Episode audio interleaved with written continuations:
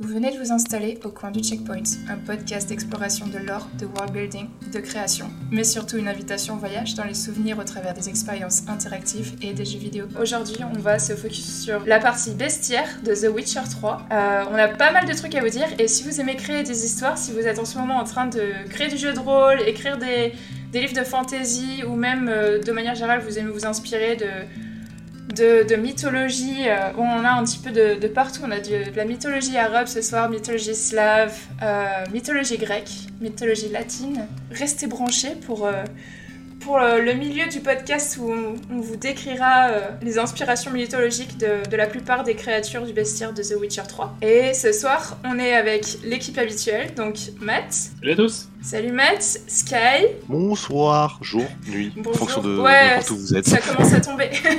Et Alex, du coup Bonjour à tous. Cette petite voix. Un peu fatigué. Non, mais ça On est tous en train de fondre ouais, euh, derrière notre PC. Euh, on, va, on va commencer avec une petite intro euh, tranquille avant de, avant de commencer avec le corps du podcast. des recos des recos pour nos auditeurs en ce moment. Oui. Oui. Parce que j'en ai pas parlé la dernière fois, et je sais pas pourquoi. Mais il y a un... si vous avez aimé les musiques de Jasquier euh, dans la série The Witcher, euh, l'acteur et chanteur qui l'interprète a un groupe et euh, qui s'appelle The Amazing, The Amazing Devil. Hmm. Et il fait du Witcher parce qu'en fait cet homme, en fait ils ont casté un barde en prenant un barde. C'est juste un barde dans sa vraie vie. Ils ont fait, mais vous êtes parfait pour le rôle, vous êtes barde, frimeur, un peu éloquent et tout. Venez. Et quand tu écoutes les musiques, tu te retrouves vraiment dans la vibe de Witcher pour certaines, d'autres un peu moins évidemment parce que il y a quand même déjà trois albums, il me semble. Donc tu peux pas te répéter tout le temps et faire la même chose. Mais euh, c'est vraiment super sympa. Est-ce qu'il fait ce qu'on appelle du bardcore? Non. Non, non, il c'est vraiment euh, que de la chanson originale qu'il écrit lui-même et tout. Euh. D'accord. Et, et c'est très très cool. Ok, bah on partagera ça alors. Il y en a d'autres? Des recos? Ouais. Euh, moi, je, alors, je, ne suis, je précise toujours, je ne suis pas euh, financé par le Game Pass, mais je vais encore vous parler du Game Pass. euh, en fait, là, je viens de découvrir dessus un jeu qui est très euh, Game Passable, on va dire. Il s'appelle Road 96 ou Road 96. Ah, qui est donc ce qu'on peut appeler un walking simulator où en gros vous entrez dans la peau d'un jeune fugueur qui tente de fuir un pays totalitaire et de passer euh, à travers le mur qui isole son pays de vers des autres pays. Et en fait, c'est un peu une sorte d'hommage au, road trip. C'est très très américain dans le terme dans le dans l'ambiance. C'est beaucoup de road trip hein, avec du stop, du bus, euh, du taxi, etc. Beaucoup de marche à pied, avec une ambiance très musicale années 80-90. Hein. Mm. Et vraiment, si vous avez aimé ce, genre de, de contenu euh, très ouais très très, très américain dans le dans le dans l'ambiance. Hein. Et ça fait un peu peur, non aussi dans l'ambiance? Euh, j'avais vu le début, euh, il y avait une histoire un peu chelou. Euh, Alors, il y a, je dirais pas que ça fait, je dirais pas que ça fait peur. Je dirais que t'as des moments, de... as des moments de stress ou de pression où t'as, un...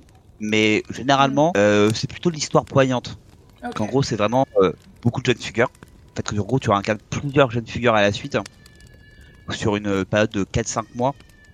En gros, tu fais à peu près un mois par fugueur que point de départ jusqu'à euh, est-ce qu'il va réussir ou pas sa fugue. Mm. Et euh, là, moi, je suis quasiment à la fin, donc je ne sais pas encore comment ça va se donner, mais vraiment en plus. Euh, Combien d'heures environ, du coup? Pas très long, je dirais 3 heures, je pense, quand 3-4 heures, peut-être faire le, oh, tour.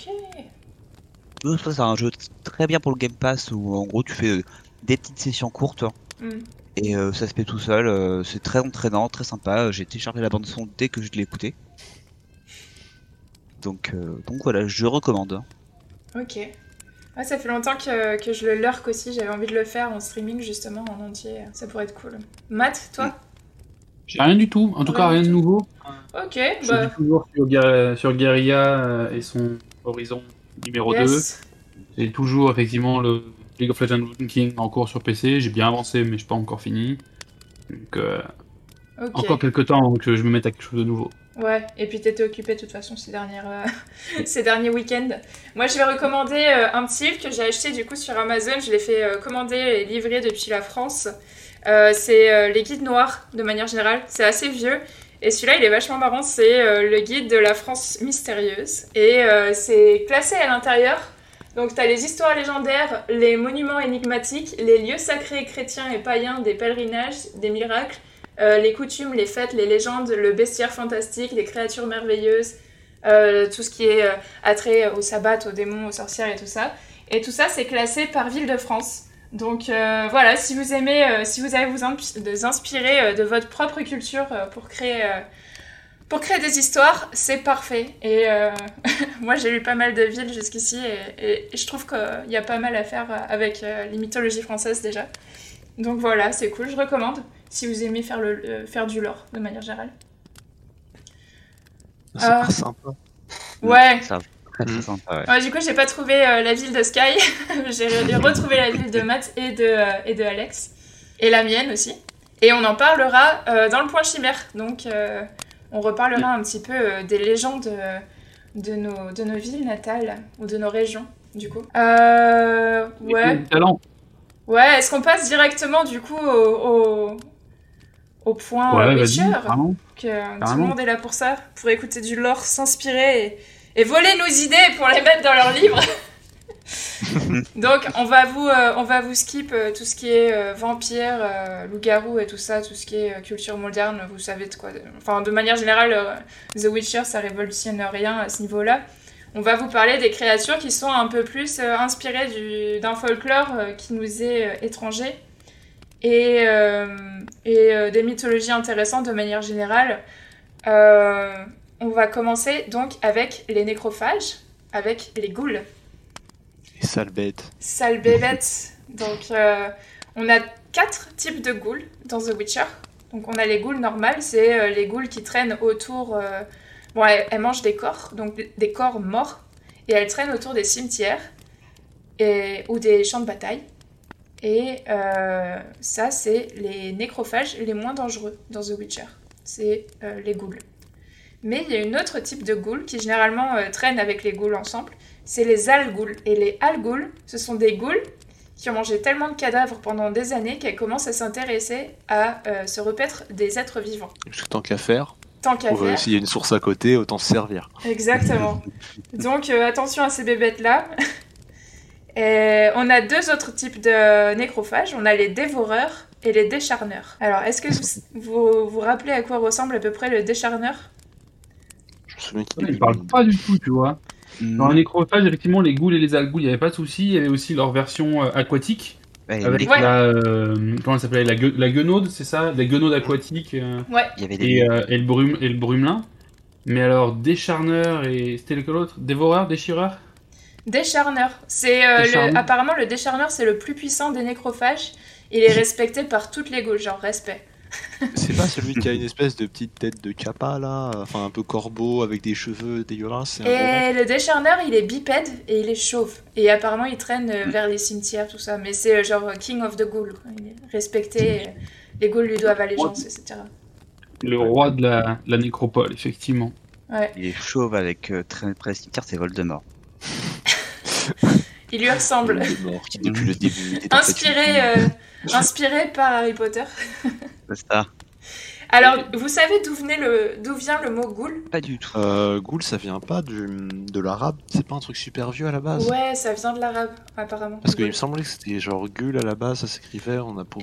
alors attention, on va être très mauvais en prononciation, donc déjà trigger warning si vous êtes, si vous êtes arabe ou slave, ou, euh, on risque de mal prononcer. Apparemment, ça vient du mot al-ghoul ou al-ghoula. Mm. Al-ghoula, euh, ce serait en féminin, et ça signifie l'ogre en arabe. Et euh, c'est une créature très dangereuse dans le folklore arabe euh, pré-islamique. Euh, et il apparaît souvent dans des contes pour enfants. C'est genre apparemment l'équivalent du grand méchant loup au Maghreb pour les enfants dans les, dans les contes. Et on le retrouve aussi dans les Mille et Une Nuits. c'est dans la catégorie des djinns. et apparemment, dans leur folklore, serait plutôt une apparence à une hyène ou une femme avec des pieds fourchus. Et cette euh, personne hante les déserts sous les traits d'une jeune femme et dévore les voyageurs, les voyageurs qui succombent à ses appels. Ce qui est bien, c'est que ça reste charmant, peu importe euh, les cultures qui se sont appropriées. C'est toujours sympathique. Moi, je trouve ça trop cool. elle, est dans des déserts. Euh, et puis, tu là où tu as des voyageurs perdus, généralement, tu t'imagines que c'est un petit peu un mirage. qui est intéressant, c'est que j'ai avec moi en fait le, le, livre que ces Project a sorti avec l'édition collector The Witcher 3 où ils décrivent une bonne partie de leur bestiaire et pourquoi ils l'ont fait comme ça et qui donnent quelques pistes sur leur choix. Et en fait, les, les ghouls ont encore quelque chose de très humain dans leur design, vraiment en termes de modélisation 3D avec euh, un visage, avec euh, ben, quatre membres. Euh, on, dirait un mec bien torché qui est en train de marcher à quatre pattes, quoi. et les algouls, en fait, évoluent vers quelque chose de beaucoup plus animal, où effectivement leur visage ressemble plus à, un fauve sans poils qu'on a rasé. leurs pattes, effectivement, ressemblent beaucoup moins à des bras et à des jambes, mais beaucoup plus à des membres puissants d'animaux. Donc c'est intéressant, ce que tu dis qu'à l'origine, il pouvait avoir un côté euh, une femme avec des pattes fourchues, la goule, et ou l'autre qui était la version hyène, euh, donc le, mm. charognard euh, animal qui effectivement serait la goule dans, dans The Witcher. Et de manière générale, dans les mythologies, quand il y a trait au cannibalisme, c'est sur pas mal de mythologies et même amérindiennes. les, c'est très mal vu, mais comme ça existait vraiment à l'époque, surtout en période d'hiver, avec la famine et tout ça, ça arrivait. Et donc c'est dans pas mal de folklore de, manière générale, ça revient. Et il y a pas mal de déformations, de monstruosités euh, qui rappellent à, l'animal, euh, à la bestialité. Quoi. Bah même dans Witcher 3, euh, on sait que, ça, que les ghouls viennent de la, de la comment s'appelle, les sphères, la conjonction des sphères. Mais il y a pas mal à chaque fois de, de, villageois et tout qui sont en mode ah oui c'est des humains qui ont été forcés au cannibalisme et tout et qui au final ont muté et sont devenus des monstres comme ça. Donc mm. même là, on le retrouve le côté de c'est des humains déchus qui ont muté, qui sont devenus des monstres, qui à force de, bah, de, de faire de plus en plus d'atrocités et tout, évoluent encore et se rapprochent du stade animal au final. Ouais. Un, animal, euh, voilà, un animal bien sale.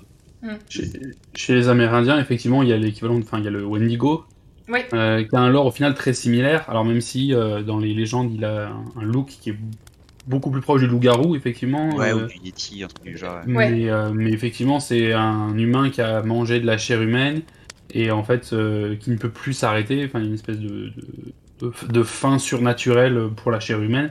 Et plus il en mange, en fait, plus il va devenir fort, immortel et moins il pourra s'arrêter. Ah, ça sera un peu, on verra après, mais j'avais trouvé ça intéressant quand j'avais regardé un peu bah, notamment donc euh, tu parlais du cannibalisme ou euh, du fait que par exemple les ghouls euh, dans le folklore ça pouvait prendre l'apparence de, de, jeunes femmes dans, dans, le désert. Mm. Ça souvent ce genre de truc qui vient dans, dans toutes les mythologies. Ouais. Où t'as des, des points communs comme ça, par exemple le cannibalisme. Là je pense ça m'a fait penser au, mythe des sirènes aussi.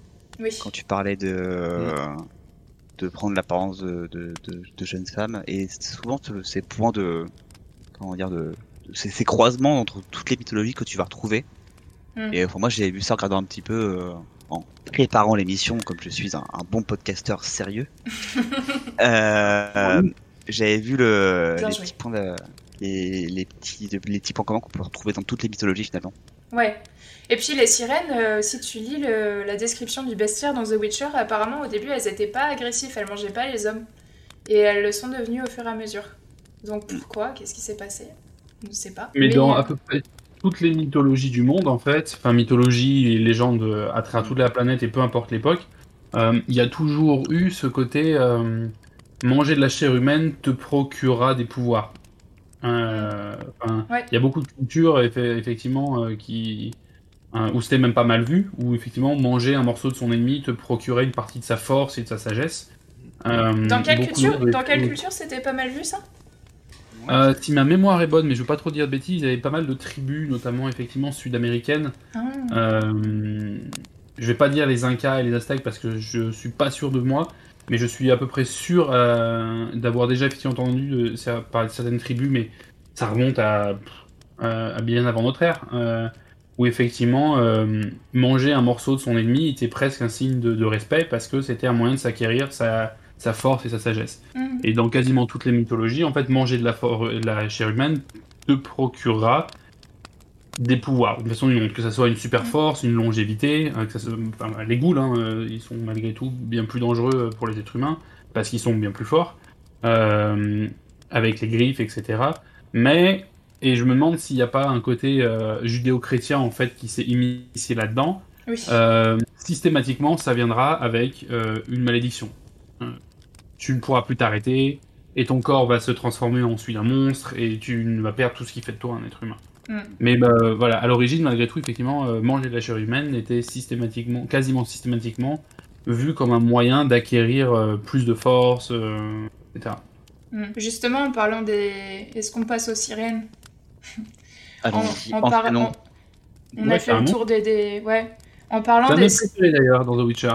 Hein la façon dont ils ont revu les sirènes, c'était, ne serait-ce qu'en termes de design, c'était un de mes monstres préférés. Ouais, c'est vrai que les sirènes euh, dans The Witcher, ça change. Euh, c'est pas la sirène traditionnelle grecque, c'est pas euh, la petite sirène danoise, mais c'est vraiment son propre truc.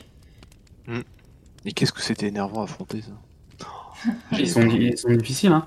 Mais dans, leur livre, effectivement, ces projets disent qu'ils voulaient leur donner un côté plus prédateur, mm. et pour ça, ils sont inspirés du poisson volant. C'est pour ça qu'ils leur ont donné des ailes qui leur permettent en fait de planer sur des courtes, enfin de sauter haut et de planer sur des courtes distances. Euh, ce qui effectivement derrière en termes de gameplay offrait quelque chose d'un peu plus intéressant aussi, mm. euh, avec un monstre qui passe sous l'eau, qui passe dans les airs, euh, qui peut attaquer d'à peu près n'importe où. mais en termes de design, au final, j'ai trouvé que ça, que ça lui donnait un côté beaucoup plus intéressant que 90% des représentations qu'on peut avoir. Euh, depuis la petite sirène, et voire même avant, à savoir une, jolie fille toute mignonne avec euh, deux paires de, une paire de coquillages en guise de soutien-gorge euh, et, et une queue de poisson. Quoi. Là, vraiment, si, on, si tu regardes leur, leur concept art, même, même leur queue, en fait, c'est pas celle d'un poisson. C'est, elle est vraiment très très longue, très très effilée, on dirait presque une lame. Il y a un côté très anguille à ce niveau-là. Mm. Leurs ailes, elles sont très crochues, elles sont, euh, elles sont agressives euh, en termes de design et ça, et ça rend le contraste avec la partie supérieure du corps, donc qui est celle d'une belle femme euh, à, demi nue, beaucoup plus marquant que à peu près tout ce que tout ce qu'on a pu voir dans les autres, médias. À l'inverse, c'est vrai que par contre, ça retire le côté illusoire, en, qui est ce qu'on connaît en fait des légendes, des légendes des sirènes, à savoir des, des créatures extraordinairement belles qui attirent les marins avec la beauté de leur chant et la beauté de leur visage pour les noyer. Là, d'entrée, tu le vois, t'as pas envie d'aller lui faire un câlin à la bestiole. Quoi. Mm. Alors, remarque, quand tu la vois loin, euh, quand tu vois des sirènes sauter comme des, comme tu dis, comme des bancs de poissons volants et que tu navigues sur les flots avec cette espèce de caméra en grand angle, c'est assez beau finalement. C'est ça qu'ils ont donné. Euh, je pense que ça fait l'effet sirène sur nous euh, en tant que, que joueurs. Niveau gameplay, t'as quand même envie d'aller voir ce qui se passe et t'as cet effet quand même attraction. Même si, euh, après, quand tu les vois de près, elles détruisent ton bateau. elles ont vraiment fait des animations cool euh, et euh, concept de gameplay intéressant, je trouve. Et on a justement une quête qui serait donnée par Undvik. non, par, par, Yalmar, donc à Undvik. C'est une, une ville de Skellige. Où Yalmar explique qu'il a voyagé sur les mers et battu des sirènes et un géant. Donc la référence là, c'est la quête d'Ulysse. Euh. Voilà. Mm. La quête d'Ulysse dans l'Odyssée d'Homère. Et, euh, et euh, Geralt, il est chargé de retrouver et de le ramener pour choisir le prochain roi à Skellige. donc, ouais, en plus, Yalmar explique qu'il a dû se mettre de la cire dans ses oreilles pour pas écouter les sirènes. Donc, mm. la référence est assez, assez troublante. Bon, on n'a pas un cyclope, mais un géant. je crois que le géant dans le design de The Witcher, il ressemble un petit peu à celui du cyclope. Hmm, je me souviens plus du combat. Si, si, il a un peu la même, il a une tête, ouais, un peu inspirée. Euh. Puis il est dans sa cave en plus, où il y a les autres gens. Euh. Oui. Comme s'il gardait un peu son troupeau de moutons. Euh. Hmm. Ouais, c'est des gens, mais c'est Witcher, c'est plus sombre. On remplace les moutons par des gens. Voilà, c'est ça. c'est G. Mais je vais revenir sur le truc de la sirène, qui est bah, pas toujours décrite comme comme illusoire dans la mythologie, dans la mythologie grecque. Il y a bon, il y a certains certains poètes un peu comme euh, enfin certains euh, comme Homère par exemple qui décrivait la sirène comme euh, bah, un peu la sirène qu'on voit dans l'Odyssée d'Ulysse hein. mais il y en a qui la décrivent un peu vraiment comme une bête hideuse qui mentionne donc son son énorme corps à moitié serpentique grand et affreux à la peau mouchetée de ce que j'ai pu en lire peau mouchetée ouais ah ok et à la peau mouchetée ouais et moi c'est pour ça que je trouve qu'en fait ça ça se rapproche un peu de ça de ces de ces sirènes là qui sont bah plus monstrueuses que euh, hybrides humaines euh, et enchantresques. Enfin, entre parenthèses, entre guillemets, enchantresse. Mm. En, fait, la raison de ça, c'est parce qu'il y a un, mix, voire un micmac, qui est fait entre la sirène selon les légendes grecques et la sirène selon les légendes nordiques. Mm. la sirène selon les, légendes grecques, qui serait, je crois, fille de Zeus, euh, sont d'ailleurs beaucoup plus proches de chimères, donc de femmes avec des grandes ailes. Euh, mm. et, effectivement, c'est elles qui ont le, ben, comme tu disais, hein, euh, Jacques No, dans le mythe d'Ulysse, qui ont vraiment ce côté attirance, enchantement par la voix, etc. Mm. elles ont la poitrine, la poitrine découverte aussi. Ouais, bon, ça c'est à peu près commun à tous. Hein. mais chez les, chez les Scandinaves, par contre, la sirène c'était vraiment un monstre qu'ils appelaient la Margir, Margir euh, ce qui signifiait géante de mer en vieux norrois. Et en fait, c'était décrit comme une femme en haut de la ceinture, car euh, je, lis le texte. Hein. Car ce monstre avait de gros mamelons sur la poitrine, comme une femme, de longs bras et longues chevelures, et son cou et sa tête étaient tout formés comme un être humain. Sauf que derrière, ils disent qu'en fait, le visage était terrible, avec un front pointu, mm. des yeux larges, une très grande bouche et des joues ridées. Mm. Donc effectivement, elle a rien d'attirant de celle-là. Et c'est les sirènes scandinaves qui, elles, en fait, étaient euh, mm. avec un, de poisson, contrairement aux, sirènes grecques.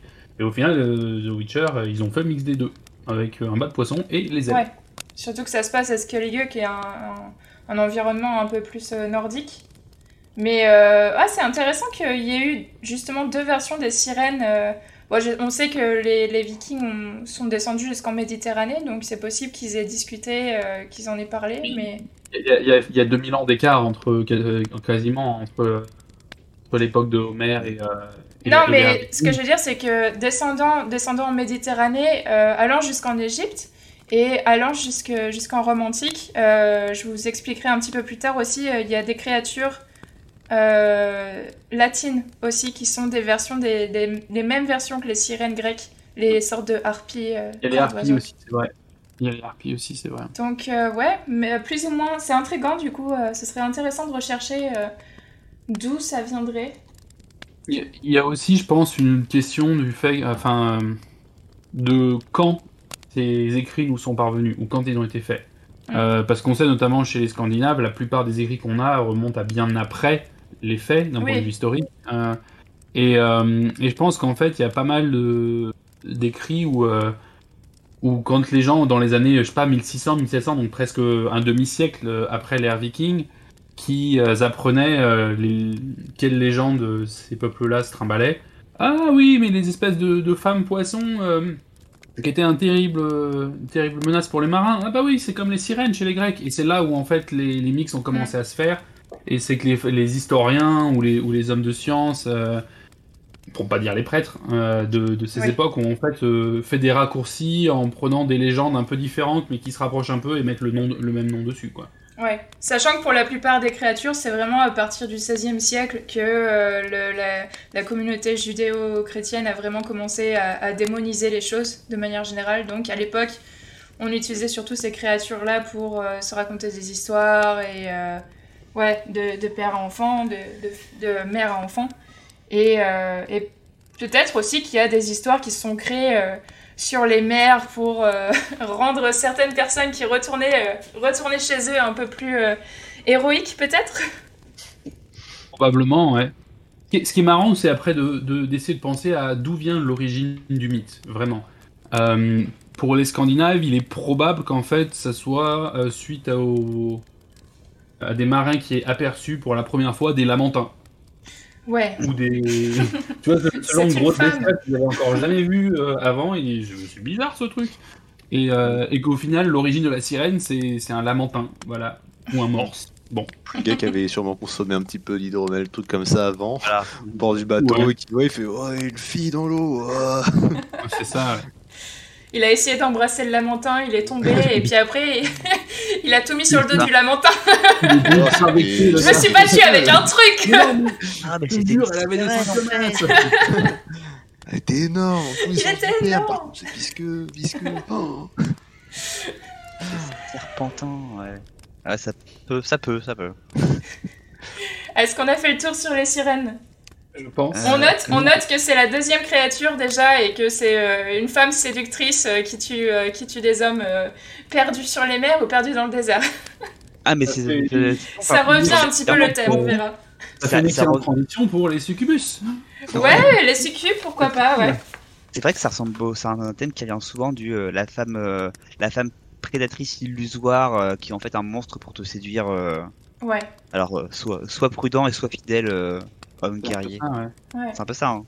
Ah. C'était aussi une façon qu'ils avaient de se dédouaner. En mode, ouais, c'est pas ma faute si je suis allé voir ailleurs, c'est parce que la meuf, euh, c'est un monstre. Aussi, aussi, ouais. C'est pas une enchanteresse, je n'ai rien pu faire. Les, les, les tentatrices euh, démoniaques, ah, le patriarcat. C'est jamais. Euh, ah, le patriarcat. Il est allé voir ailleurs, c'est jamais de sa faute. Hein. Ouais, exactement. Surtout les, les, les succubes, donc, euh, en latin, euh, succuba, c'est concubine. Euh, et euh, comme je disais, elles, sont, elles, se sont faites vraiment démoniser dans la culture euh, judéo-chrétienne à partir du XVIe siècle, mais avant ça, c'était une créature du folklore latin comme les autres. Ça vient, ça vient même de l'hébreu, non? Il me semble. Et tout ce qui est succube et tout, avec le mythe de Babylone. Ah, c'est possible, vas-y, raconte. Ah, je suis pas sûr du tout, mais il me semblait que ça venait de là avec Comment le Ah non, c'est peut-être chrétien. Ah non, c'est chrétien Babylone. Je sais plus. Je suis perdu dans mon mythe de Babylone. Mais euh, parce qu'il y avait euh, la mère de la nuit à Babylone qui. Ouais, Lilith. c'est censé être la, la mère, des démons et des succubes. Ouais.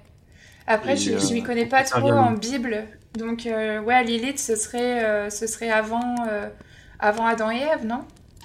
Je... alors, si on se réfère à la mythologie de Supernatural, hein, euh, qui, est ma Bible pour beaucoup de choses, euh, en fait, Lilith aurait été la première version de la femme, euh, qui, alors que Eve a été fait à partir de la côte d'Adam, Lilith, elle aurait été faite à partir de, terre, de terre, terre glaise, mm. mais qui aurait été impure pour whatever reason. et euh, voilà, euh, très, très, très chrétien à nouveau hein, de dire ouais, les femmes c'est impur, machin. Euh. Bah ça, Et, et qu'en fait, Dieu s'est dit hmm, moi qui suis parfait et qui ne rate jamais rien, ce coup-ci, je me suis peut-être foiré quand même.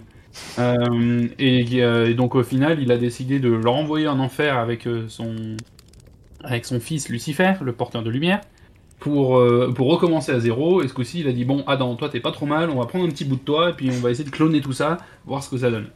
Et euh, effectivement, c'est de là qu'est venu Eve. si ma mémoire est bonne, effectivement, dans la mythologie euh, chrétienne, Lilith était là avant Adam en tant que première femme. Ah, là, du coup, je me suis renseigné vite fait, et effectivement, du coup, on a Lilith qui est dans la Bible, et on a aussi Lilith dans la, religion euh, hébraïque et aussi dans, en tant que divinité mésopotamienne. Donc là, ça hmm. remonte euh, il y a longtemps.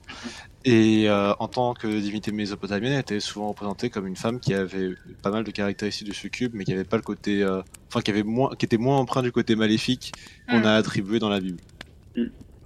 C'était des démons qui détruisent dans son coin, puis il se laisse tranquille, ça passe. Ouais, sachant que dans The Witcher, par exemple, pour y revenir, euh, les, les, succubes, c'est une des seules euh, créatures qui euh, ne tue pas, qui n'a pas le désir de, de, boire le sang de ses victimes, qui n'a pas le mm. désir de, de, tuer ses victimes. parce qu'elles ont besoin des humains au final un peu pour vivre de ce qu'on comprend dans le. Elles n'ont pas le désir de, tuer, mais elles ont le désir donc d'abuser sexuellement de leurs victimes. Mais c'est une des seules créatures qui n'est pas, qui ne tue pas apparemment. En fait, c'est parce qu'elles se nourrissent, contrairement aux autres, elles se nourrissent pas de sang ni de chair, elles se nourrissent d'énergie vitale, euh, mm. si mémoire est bonne. Euh, ou en tout cas, de désir, euh, de désir et de plaisir. Mm. Euh, donc, bah, c'est quand même plus facile de, de garder une, une source de, de, nourriture régulière que de la buter et recommencer à chaque fois. Mm. Et, et, en fait, ce qui prouve qu'il n'a pas besoin. Sauf, sauf que je ramène la Witcher School sur le tapis à nouveau, mais euh, la Succubus, c'était un des monstres euh, qu'on avait régulièrement dans, nos cours. Euh, lucky you. Oui, je confirme. very lucky me. en général, quand mort s'ensuit, c'est soit parce que le cœur a pas tenu, soit parce qu'elles étaient un peu trop, un peu trop virulentes, tu vois, dans leur, dans leur action, ou qu'elles sont allées trop loin en se nourrissant. Oh, mais la plupart du temps, une mort liée, liée à une succubus, ou c'est aussi le cas pour les nymphes, est accidentelle. C'est pas voulu.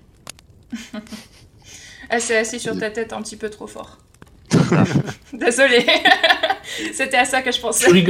Tu rigoles, mais je suis en train de dire. arrivé. Euh, dans la. Non, ça m'est arrivé. Non, non, c'est pas ça.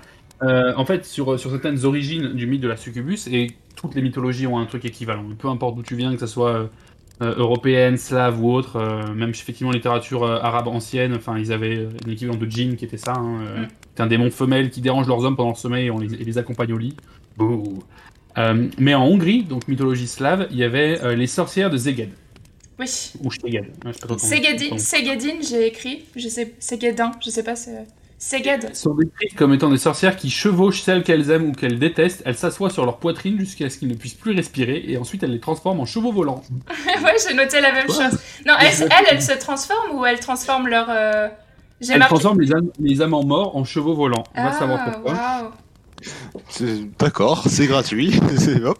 Quand tu disais s'assoit sur ta tête et tu respires plus, ben euh, t'es pas le premier à avoir l'idée. Mais euh, sur enfin, dans les souvenirs que j'ai de The Witcher 3, il me semble que la, la succube qu'on peut avoir dans une qu'on rencontre dans une mission, c'est une des rares créatures qui va être intelligente au sens euh, intelligente humaine. Hmm. Hmm. Alors qu'elle va être dotée de paroles, elle va être dotée d'une conscience, d'une réflexion. Oui. Là où ah, souvent, souvent il y, a, ça et les vampires supérieurs. Mais ouais. Et là où on souvent rencontre plutôt des, des monstres qui ont plutôt un comportement animal, dans le hmm. sens où ils tuent pour se nourrir et tuent pour se nourrir. Que là, la succube notamment, c'était plutôt vraiment, euh, elle a un plan, elle a trouvé un pigeon. Hmm. Le, je crois que c'était le frère d'une personne qu'on devait euh, sortir de là. Je sais plus trop, je me rappelle plus trop la mission, mais. On en, on en croise deux ou trois hein, des succubes, il me semble. Il y en a une dans une grotte euh, vers Skellige. Il y en a une à Novigrad, il me semble, qui travaille dans, un, dans une maison close, ou pas loin. Oui. Et ça, très bon plan en tant que succube, du coup, parce qu'en plus, t'es rémunéré. Donc c'est vraiment le plan. Ah, c'est vrai. Ils te payent pour que tu puisses survivre. C'est clair. C'est comme disait le, Joker dans, dans, Batman, quand tu sais faire quelque chose, ne le fais jamais pour gratuitement. Mm. ça, c'est une bonne théorie, j'approuve, Alex. Mais Remarque qu'on est en train de faire gratuitement ce podcast. Donc... Mm. Pour l'instant. pour l'instant. parce qu'on n'a pas assez de monde pour se faire payer, mais.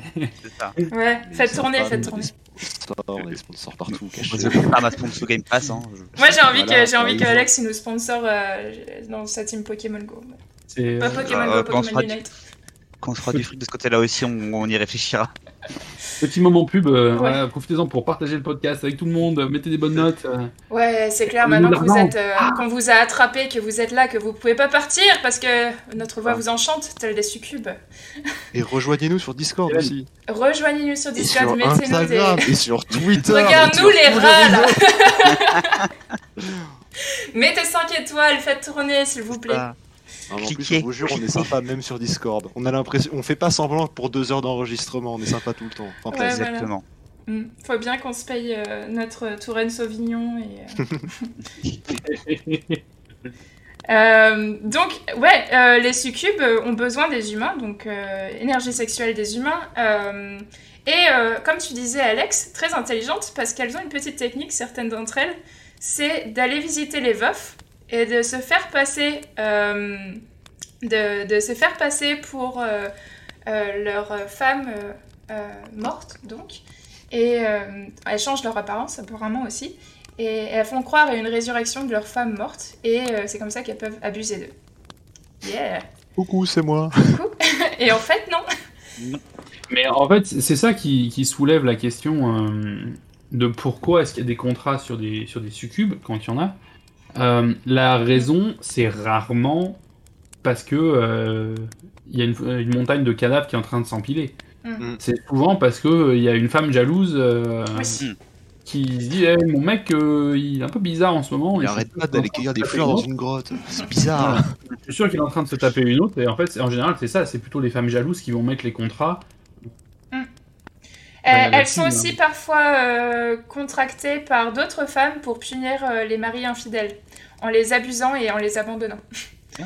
Donc, euh, office de police. C'est plus proche des légendes, ça, effectivement. Ce qui est plus proche des légendes originelles. Oui, pas dans The Witcher, dans les légendes originelles. Ouais. Qui disait que les légendes, voilà, les succubes étaient là pour, pour punir les hommes de leur traîtrise en les séduisant puis en les abandonnant. Hmm, en effet. Est-ce qu'on a fait le tour sur les succubes? Je pense que bah, oui. Petite, petite extra note, euh, l'équivalent masculin de la succube est l'incube. Hmm. Ouais. Euh, mais ce qui est amusant en fait, c'est que le succube, le mot est masculin. C'est un succube, pas une succube. Ah, c'est vrai, je pensais que c'était une succube. Non, parce qu'en fait, c'est euh, un démon féminin. D'accord. C'est comme tel, mais donc effectivement c'est un succube et l'équivalent masculin est l'incube. Ouais. Et je sais pas s'il y en a dans The Witcher. Je sais pas. J'ai lu que les incubes sont arrivés en tout cas après les succubes en termes de mythologie. Mm. Pas ça. Mais c'est malgré tout l'un des rares d'ailleurs où il y a un équivalent masculin. J'ai pas d'équivalent masculin dans les dans les sirènes. Mm, euh, j'ai pas d'équivalent masculin dans les dans les dans les spectres. Euh, spectre du minuit, spectre du midi, etc., Mais je pense que c'est l'un des rares qu'on a. Bah dans les sirènes il y a les tritons, mais c'est un peu. Ouais je sais pas d'où ils viennent les tritons, euh, si, c'est, euh, si ça a été ajouté euh, mythologie danoise. Je sais, que souvent ils sont en mode c'est un peu le complémentaire, mais est-ce que c'est pour la culture pop? Est-ce que c'était plus d'une base d'avant? J'en ai aucune idée. Bah, le père de la petite sirène, le roi triton. Oui, c'est vrai, oh, c'est vrai qu'il y a lui. Ouais. Pas très Disney, moi. Je viens juste d'avoir une réminiscence. Sous l'océan. On a euh, une autre créature euh, de la mythologie arabe également, euh, pré-islamique, qui serait le djinn.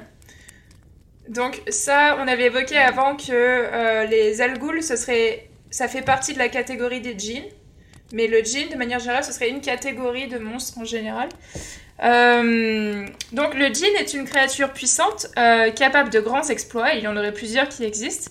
Une fois capturés, ils doivent obéir à leurs ravisseurs et réaliser trois de leurs souhaits, puis ils sont à nouveau libres. Donc c'est vraiment... c'est assez triste, euh, la vie des djinns de manière générale, c'est toujours obéir, créer des souhaits, et, une fois c'est fait, on, est sorti, La, petite version annexe, on va dire, des djinns, où que ce sont des créatures qui sont très vicieuses dans le sens où elles vont accorder un souhait, mais euh, le corrompre de la manière le plus euh, mm. possible. Ouais, je pense que je ferais pareil si je me ferais euh, capturer par plein d'humains à la suite et réaliser leur, leur souhait. Au bout d'un moment, je, je, deviendrais cynique, je pense. Je pense qu'au départ, tu dois être bienveillante en mode vas-y, je vais lui faire sa meilleure vie et tout. Et puis quand c'est la 500ème fois qu'on te dit ouais, j'aimerais bien ne pas mourir, tu fais d'accord, mais tu vas souffrir quand tu vas pas mourir, ok? Mm. Parce que j'en ai marre là, ils étaient tous heureux, moi je suis triste, je suis enchaîné. Mm. Non, je pense que ça doit être euh, frustrant au bout d'un moment. En plus, euh, toi, ton vœu, il est jamais exaucé, il t'exauce oui. que des autres. Et mon vœu. et mon vœu. ça, fait, euh, ça fait presque un même, tu sais, avec le jean et moi. Mon vœu, personne ne me le réalise. le jean, effectivement, présenté dans le Coran, si même Raven, c'est à peu près l'équivalent du démon dans, dans le Coran. Mais il est très probable que ce sont des légendes qui soient bien bien avant le l'islam euh, l'islam et oui c'est la euh, mythologie pré-islamique pré-islamique. et d'ailleurs dans certaines légendes euh, ce serait pas vraiment un démon c'est plus dans certaines légendes ce serait des des muses vraiment pour les poètes et des, des, entités qui vivent près des points d'eau. Mais on en, on en, parle même comme de manière générale de, l'inspiration ce serait des muses. En fait il y aurait il y aurait notamment différentes catégories de djinns, mm, euh, avec les Efrit, qui sont ultra puissants et qui sont des, des djinns de feu. Euh, tu as les djinns, si, si, je le prononce correctement, les maritines, qui sont, comme l'on indique, euh, plus orientés sur l'énergie aquatique. les sylphes, qui sont donc les, les djinns de, les djinns de l'air, qui peuplent les cieux. et en fait, c'est très intéressant le djinn parce que ça part dans tous les sens et euh, t'as vraiment tout type de légendes avec les djinns. Tu as effectivement les djinns maléfiques qui sont, euh, qui sont auteurs de catastrophes euh, et qui, je pense, en fait, étaient à l'origine créés pour expliquer les tornades de sable que tu devais voir dans le désert ou, ou, les grandes tempêtes de sable ou les grandes catastrophes dans ces, dans ces pays-là. tu as effectivement le djinn esclave qui est doté du pouvoir de, de, de, transformer tes, tes, rêves en réalité à ce niveau-là. Le génie de la euh, lampe. Il y, a aussi effectivement des créatures qui sont. Euh, enfin, le, le, djinn en tant que créature douée de libre arbitre qui est complètement invisible. Euh, et qui se nourrit en fait de, l'esprit des humains en leur permettant de. Enfin, il crée des illusions pour leur donner l'impression qu'ils vivent leurs plus meilleurs souhaits et qui se nourrissent en fait de leur esprit. Et il y a vraiment plein de. Plein de variations, c'est vrai. ouais, carrément. Et euh, on dit aussi dans The Witcher que euh, certains mages puissants peuvent capturer et apprivoiser, euh, approviser ces êtres. Et, ils peuvent puiser dans leur énergie pour lancer des sorts. Ce qu'avait essayé de faire Yennefer. notamment dans la série. Dans la série, Yennefer a essayé de le faire euh, pour récupérer sa capacité à enfanter, notamment. Mm. Mm. Et, euh, et dans The Witcher 3, on a aussi la quête du, la fameuse quête du génie avec euh, Yennefer euh, pour savoir euh, est-ce que c'est dû au génie ou pas leur relation. C'est celle où j'ai mis ce clic. Ça. celle où j'ai dit bah, bah, non meuf, désolé. Le, le fameux souhait qui est mentionné dans la chanson euh, de la barde, The Wolfenstorm. Ouais, je sais même pas trop comment belle elle s'appelle en cette chanson. Je sais pas comment elle s'appelle en français d'ailleurs. Je sais pas non plus. Hmm. J'en ai aucune idée. Je sais pas qui l'a écouté en français. Est-ce qu'il y a une... la chanson a été traduite en français? Oui, oui, elle est très traduite dans toutes les langues. euh, Waouh. en, en- à la Witcher School, régulièrement, les bardes la chantaient en polonais, en version originale. C'est très, pertu- c'est très perturbant. Oui. Notamment parce que les rimes sont pas du tout les mêmes. Enfin bref, euh, c'est... T'inquiète. ok. Et hum, en parlant d'enfanter, est-ce qu'on passe à la créature? Oh. La créature euh, globuleuse et intéressante qui est le couvain Celle qui a traumatisé euh, trois quarts des qui- joueurs. Voilà, exactement, celle qui a traumatisé. euh, Alors ouais, après je voudrais faire une petite déviation du couvain, qui est une autre créature auquel je voulais parler. Ouais, Je sais vas-y. pas si on l'avait mis dans le filter, mais juste après. Alors, D'abord, parlons, parlons du, parlons du petit enfant euh, tout rouge et tout visqueux. D'accord, ok, donc après, Teasing. après le couvain. Teasing, ouais. ok. Ouais, c'est un teaser, euh, Alex. Ah, toujours moi. Oh, mais il n'y a pas de page de pub en plus, ça sert à rien. Voilà. Abattez le chaland, comme on dit. Euh, donc du coup, on fait référence à la fameuse quête du baron sanglant à Vielaine. Donc la femme du baron fit une fausse couche et le baron enterra le bébé dans un trou de terre afin de le cacher de la vue de tous. Et naquit le couvain. Euh, le couvain, dans la mythologie slave, euh, ce serait un bébé maudit si mort-né et enterré sans rite et avant d'avoir été nommé. Il a un bec de lièvre et je crois qu'il a plusieurs rangées dedans. Euh, il est assez immonde, mais du coup, ce serait une créature, euh, ouais, qui, qui, ressort euh, de la terre, qui ressurgit parce qu'il n'a pas, a pas été probable, proprement inhumé. Et d'ailleurs, effectivement, dans la légende, le couvain, il est, quand il revient à, la vie après, à la vie entre guillemets, en tant que monstre, il est, il attaque principalement les femmes. euh, Oui. et il va se, se faufiler euh, dans leur chambre pour aspirer leur énergie vitale. Et quand elles sont sur le point de mourir, il les dévore euh, littéralement. Oui, dans, Donc, dans une des créatures qui a inspiré les couvains, justement, c'est généralement les mères qui tuent leurs enfants non désirés. Bon, trigger warning, désolé les gens. il va y avoir des, des propos un peu, un peu hardcore, mais ouais, il y a, il y a, les, ils- elles reviennent vers les femmes et surtout les femmes enceintes. Donc, euh, pour tuer, euh, pour tuer leurs enfants euh, dans leur, euh, dans leur ventre encore. Pour moi, c'est- amusant, amusant avec des gros guillemets, mais euh, il y a vraiment un côté euh, culpabilisation derrière, en mode euh, pour les femmes, si tu prends pas bien soin de ton, ton gamin, euh, Oui, euh, vraiment. euh, on va Ouais. t'envoyer un, un- bébé mort-né qui va te dévorer dans ton sommeil. C'est l'équivalent des monstres pour les, pour les enfants euh, quand ils sont pas gentils, mais pour les femmes euh, quand elles font pas des enfants. Voilà. Et puis vous la c'est sentez, la petite pression chrétienne aussi, euh, Bah, faites le baptême. oui. Ouais, Ouais, aussi. typiquement, donner des noms, inhumer bien vos gamins. euh. Mais euh, par contre, il y avait un truc que moi je trouve super intéressant dans le jeu en lui-même. C'est que bah, justement, par rapport à ce que tu dis, c'est souvent des mythes qui sont là pour culpabiliser les femmes de euh, vous avez la responsabilité des enfants, d'enfanter, etc. Mm. Et dans le, le jeu, en fait, c'est un homme qui se retrouve. Et en plus, tu vois que le baron il est perdu avec l'histoire. Mm. C'est un homme qui se retrouve au milieu de cette histoire avec, avec le couvain à devoir le, le nommer, l'enterrer, etc. Et euh, moi je trouve ça pas mal comme euh, renversement des valeurs pour une fois où euh, en gros c'est pas une femme à qui on dit euh, tiens c'est un gosse tu t'en occupes Oui, ouais. et, et par contre tu vois vraiment qu'en plus le personnage du baron bah, il est pas à sa place il est pas euh, il dit, ah, bah, non, c'est pas un ennemi que je peux tuer euh, je, sais pas, je sais pas quoi faire Clairement, oui. Prends C'est- pas, mon épée ne sert à rien. C'est clairement ça, ouais. Et euh, c'est marrant, je- j'en parlais il y a pas longtemps euh, avec Yana, ma copine, euh, qui est grecque, et en Grèce, en Grèce, on nomme pas l'enfant, on peut ne pas nommer l'enfant pendant un an après la naissance, quoi. Ah ouais? Ouais, ouais. C'est pas obligatoire de le nommer directement et généralement ils donnent le nom. Bon, pour ceux qui croient beaucoup à, la, à la religion orthodoxe, on donne le nom pendant le, le baptême. Donc faut arranger le baptême, etc. Bon. Alors c'est le cas souvent dans les dans les cultures où il y a eu il y a eu beaucoup de mortalité infantile euh, au début, enfin il y, a, longtemps du coup. En fait, quand tu avais beaucoup de parties d'infanterie, souvent tu ne donnais pas de, de nom euh, définitif les premières années parce que beaucoup d'enfants ne survivaient pas les deux premières années. Hmm. Ça doit être tellement galère. On s'occupe de bébé 1, non, bébé 2, il est en train de pleurer. Oh. Ça doit être trop... trop complexe.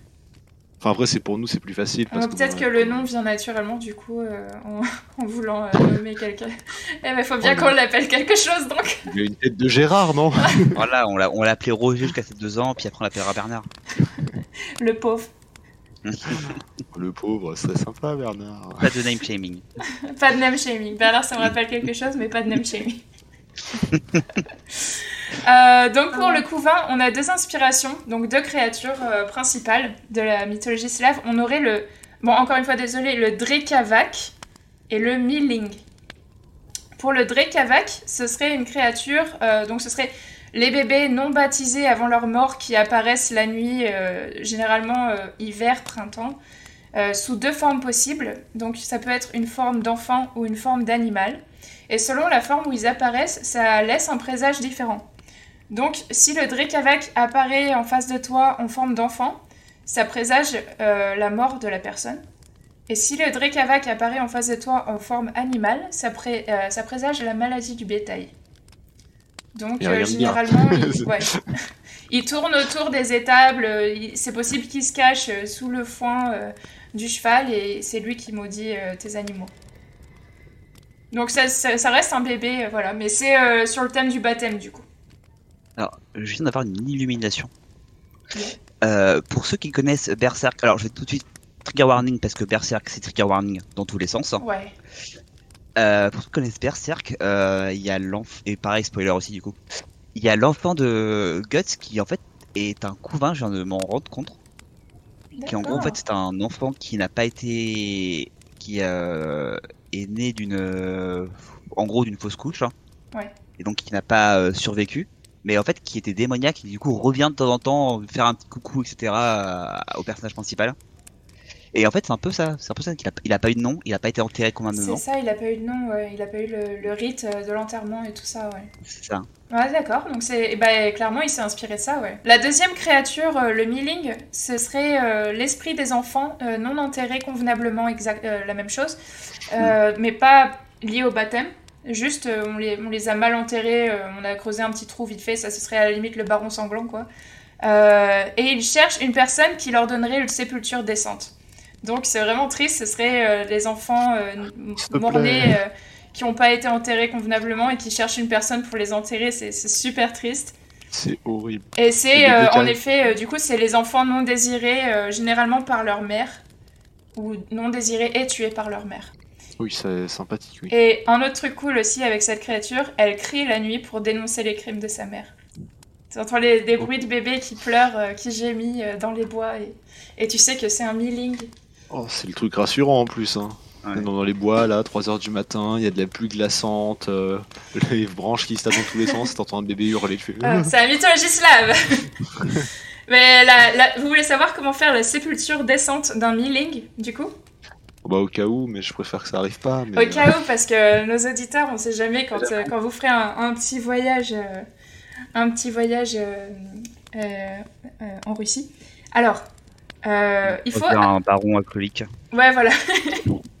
il faut l'apporter et l'enterrer dans un cimetière proche d'une église. Donc la légende dit qu'il chasse les personnes perdues, il s'accroche à leur dos et leur demande de les aider en les amenant à un cimetière.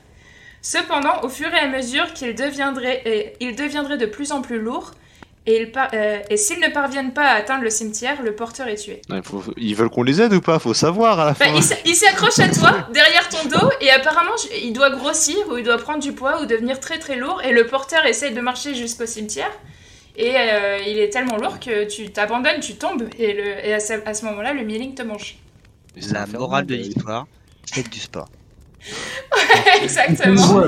Entraînez-vous à porter des bébés morts. Surtout, voilà, lever des poids, des poids de au moins de la taille d'un bébé, euh, un peu plus. Avant d'aller en Russie, faites de la musculation, c'est important. N'y allez pas euh, en ce moment, en tout cas. non, pas de merde, un peu pour ça, je pense. Ouais. Voilà, ça c'était pour le couvain. Moi je trouve que c'est une créature euh, enfin, euh, très fascinante. Ce qui est, intéressant, c'est que peux pas le, combattre d'un point de vue gameplay. C'est un des rares monstres pour lesquels as... c'est vraiment une, malédiction à lever en fait. Mais euh, le truc, déjà pour avoir une hitbox pour taper un bébé en train de ramper, tu peux, tu peux courir. et puis je pense que ça serait mal vu de, mettre, voir mettre des coups d'épée dans la tronche. Ouais. Bah. Ça, c'est jamais vu dans les, dans les jeux vidéo en général, je crois. Non. Alors. Taper des enfants, même. Après, Dead Space, un, un, de ces quatre.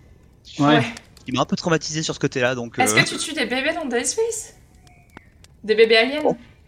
Quelque sorte. Ouais. Si, je me trompe pas, euh, dans The Witcher 3, il n'y a pas un moment l'option de mettre le bébé dans le four?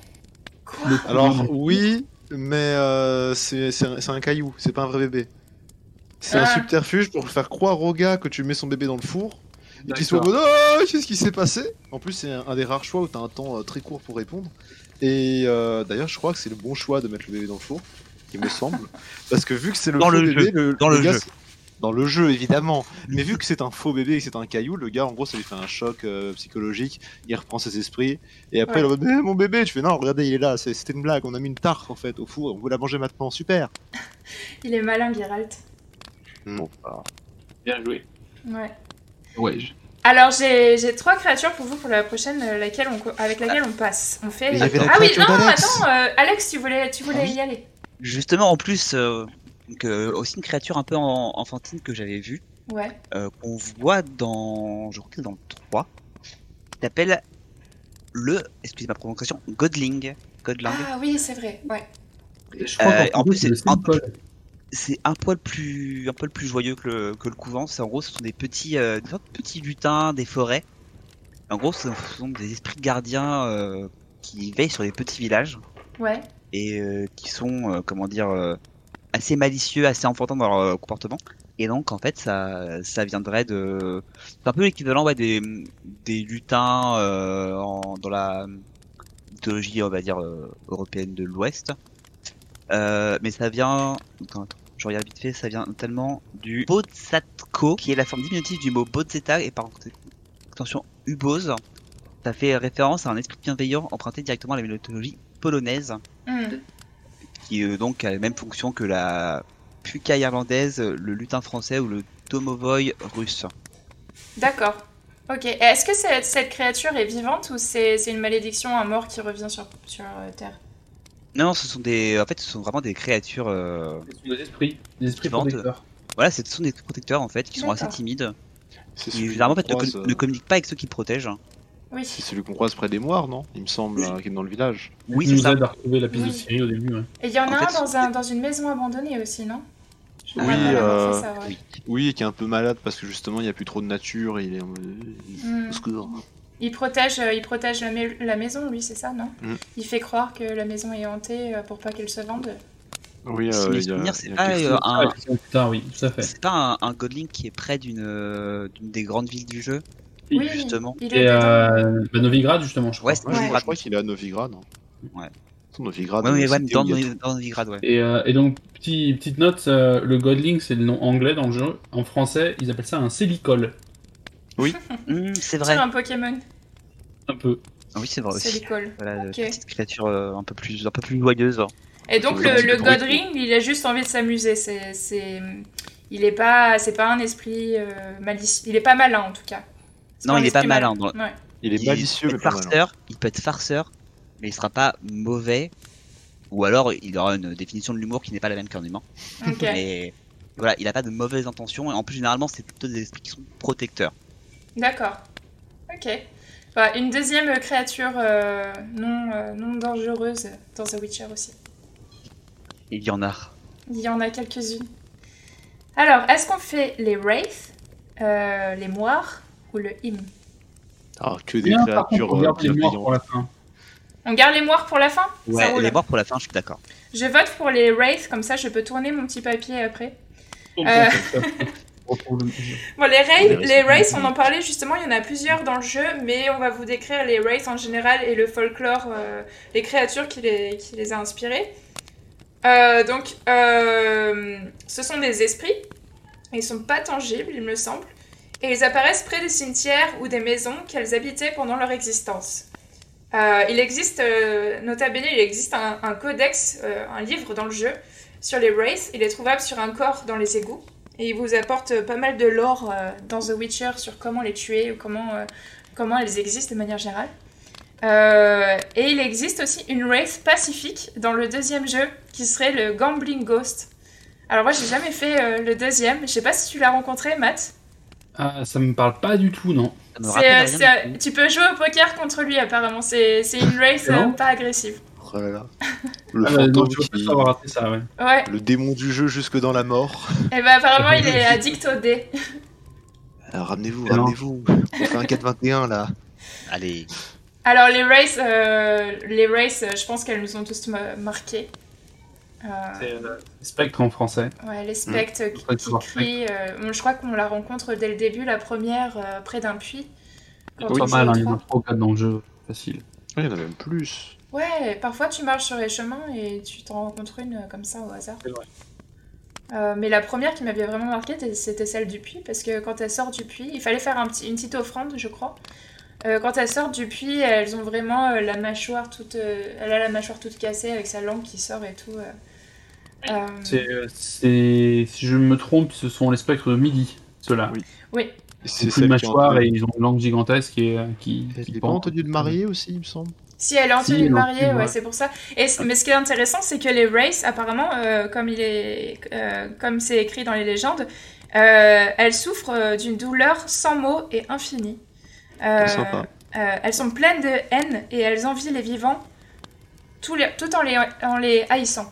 Parce que les races n'ont aucune mémoire. Donc elles sont mortes, elles savent qu'il y a eu une grande tragédie, qu'elles sont mortes pas de la bonne façon, euh, euh, peut-être par exemple qu'elles sont fait tuer par, euh, par leur amant, ou peut-être, on ne sait pas exactement pourquoi, mais elles ont perdu leur mémoire et elles savent qu'il y a quelque chose qui les rattache à un endroit. Donc par exemple, celle du puits, il y avait quelque chose qui les rattachait à, ce puits, mais elles ne savaient pas pourquoi, et donc c'est pour ça qu'elles souffrent. Dans... Ça, ça, vient effectivement des mythologies slaves, donc effectivement polonaises, polonaises mmh. hongroises et, et autres pays de l'Est. Et en fait, donc c'est uniquement des femmes euh, uniquement des spectres féminins, qui sont pour la quasi-intégralité mortes suite à un, amour malheureux. Euh, donc ça peut être effectivement euh, suicide suite à la mort ou, la rupture, ça peut être trahison, ça peut être avoir été assassiné avec, en même temps que, son, amant, peu importe. Mais c'est quasiment systématiquement lié à, les raisons amoureuses.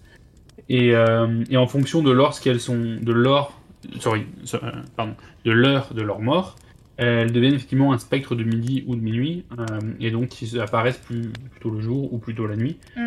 Euh, et dans les légendes, c'est presque intégralement dans les zones rurales. Donc effectivement dans les petits villages, dans les champs, près des fermes, mais très très peu dans les villes. Va savoir pourquoi, j'ai pas de raison mais c'est effectivement plutôt des, légendes de, campagne.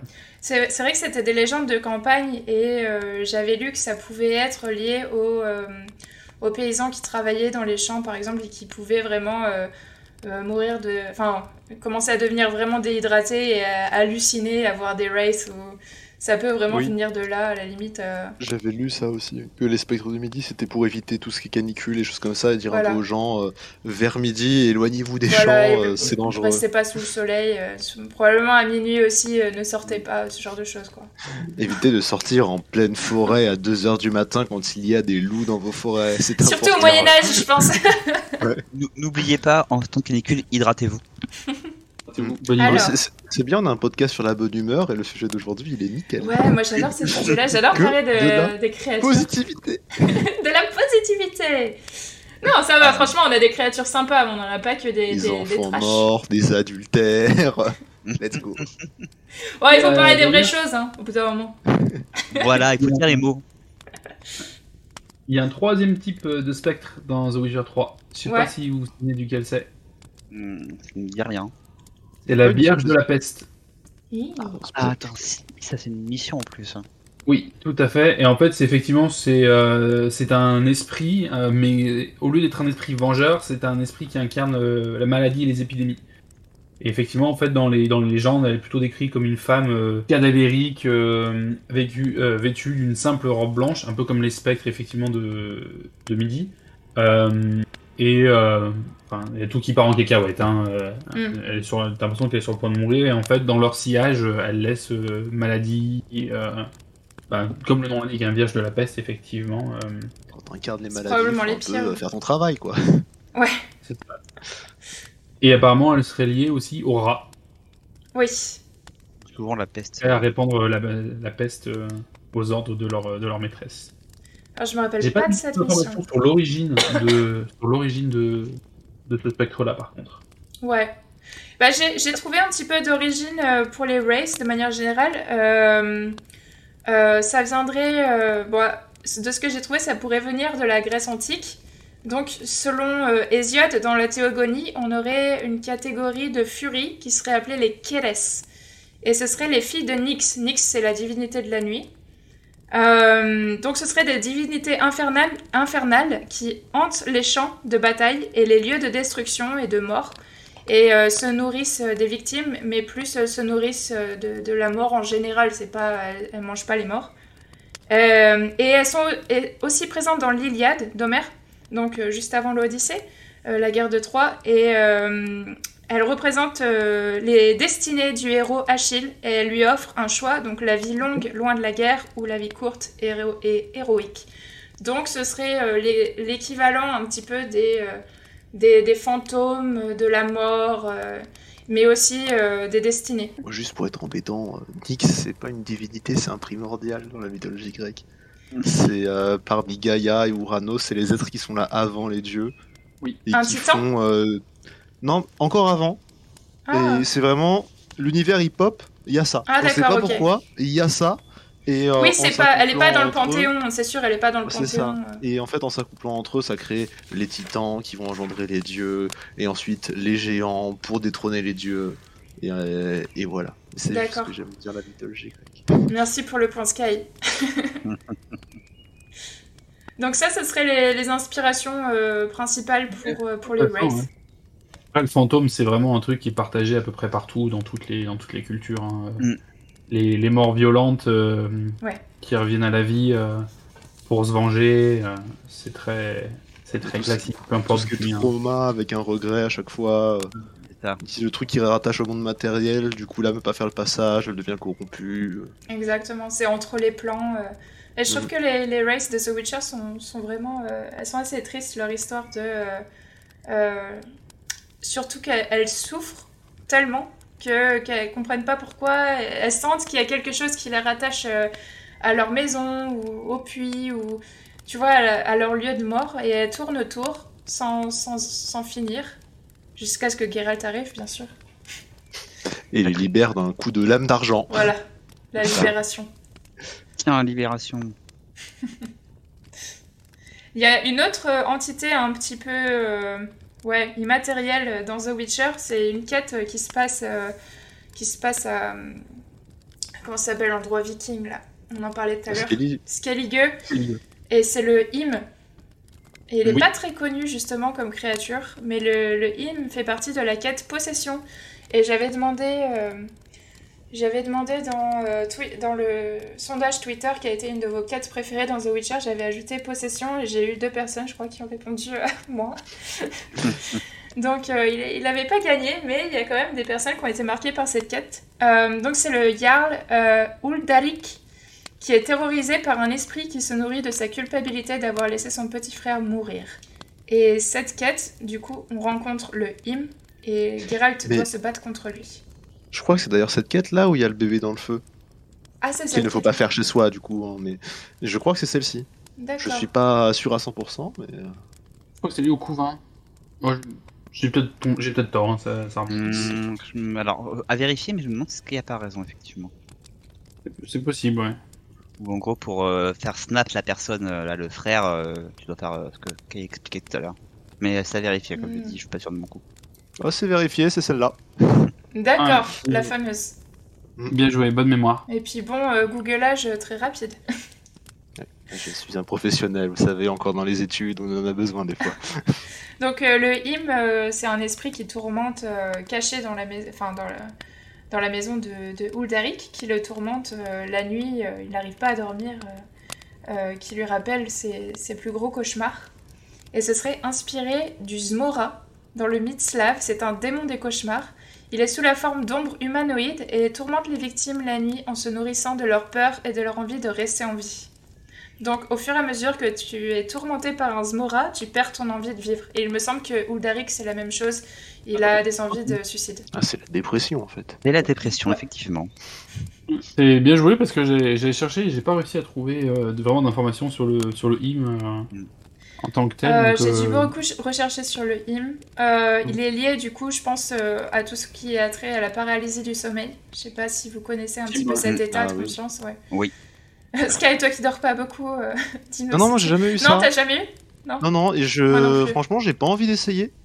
J'ai des amis qui en ont eu, ils m'ont raconté, je suis ça a l'air ah très divertissant de ton côté, je vais pas y toucher. Hein, ah bah, si t'as des amis qui en ont eu, tu peux expliquer vite fait ce que c'est que la paralysie du sommeil en gros, bon, y en a ça se manifeste un peu de manière différente en fonction des personnes, donc c'est pas un cas général. Mais euh, pour les amis que je connais, c'était. Euh, en fait, c'est un, état entre le sommeil et le réveil, où du coup, ils sont conscients de pas dormir, ils peuvent pas bouger leur corps, et en fonction de la personne, tu peux avoir des visions ou des choses. Par exemple, moi, je sais qu'un de mes amis a vu une espèce de monstruosité venir euh, proche de son visage et un peu lui, pas lui renifler le visage et tout, ce qui n'est pas très sympathique quand tu te réveilles à 4h du matin, que tu vois une espèce de monstre au-dessus de toi. Et t'as beau savoir que c'est pas réel, parce que, bah, enfin, avec euh, deux secondes de recul, tu fais non, mais ça, ça existe pas. Enfin, on m'aurait dit. Mm. Et bah, t'es quand même paralysé, t'es pétrifié, ça te met dans un état assez horrible. Ouais.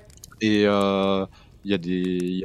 plus, il y a des techniques pour certaines personnes qui marchent pour s'en sortir, mais c'est assez rare euh, d'avoir l'emprise et le, le self-control pour le faire et pouvoir te libérer de ce truc. Et du coup, en général, tu attends que ça passe et t'es pétrifié dans ton sommeil.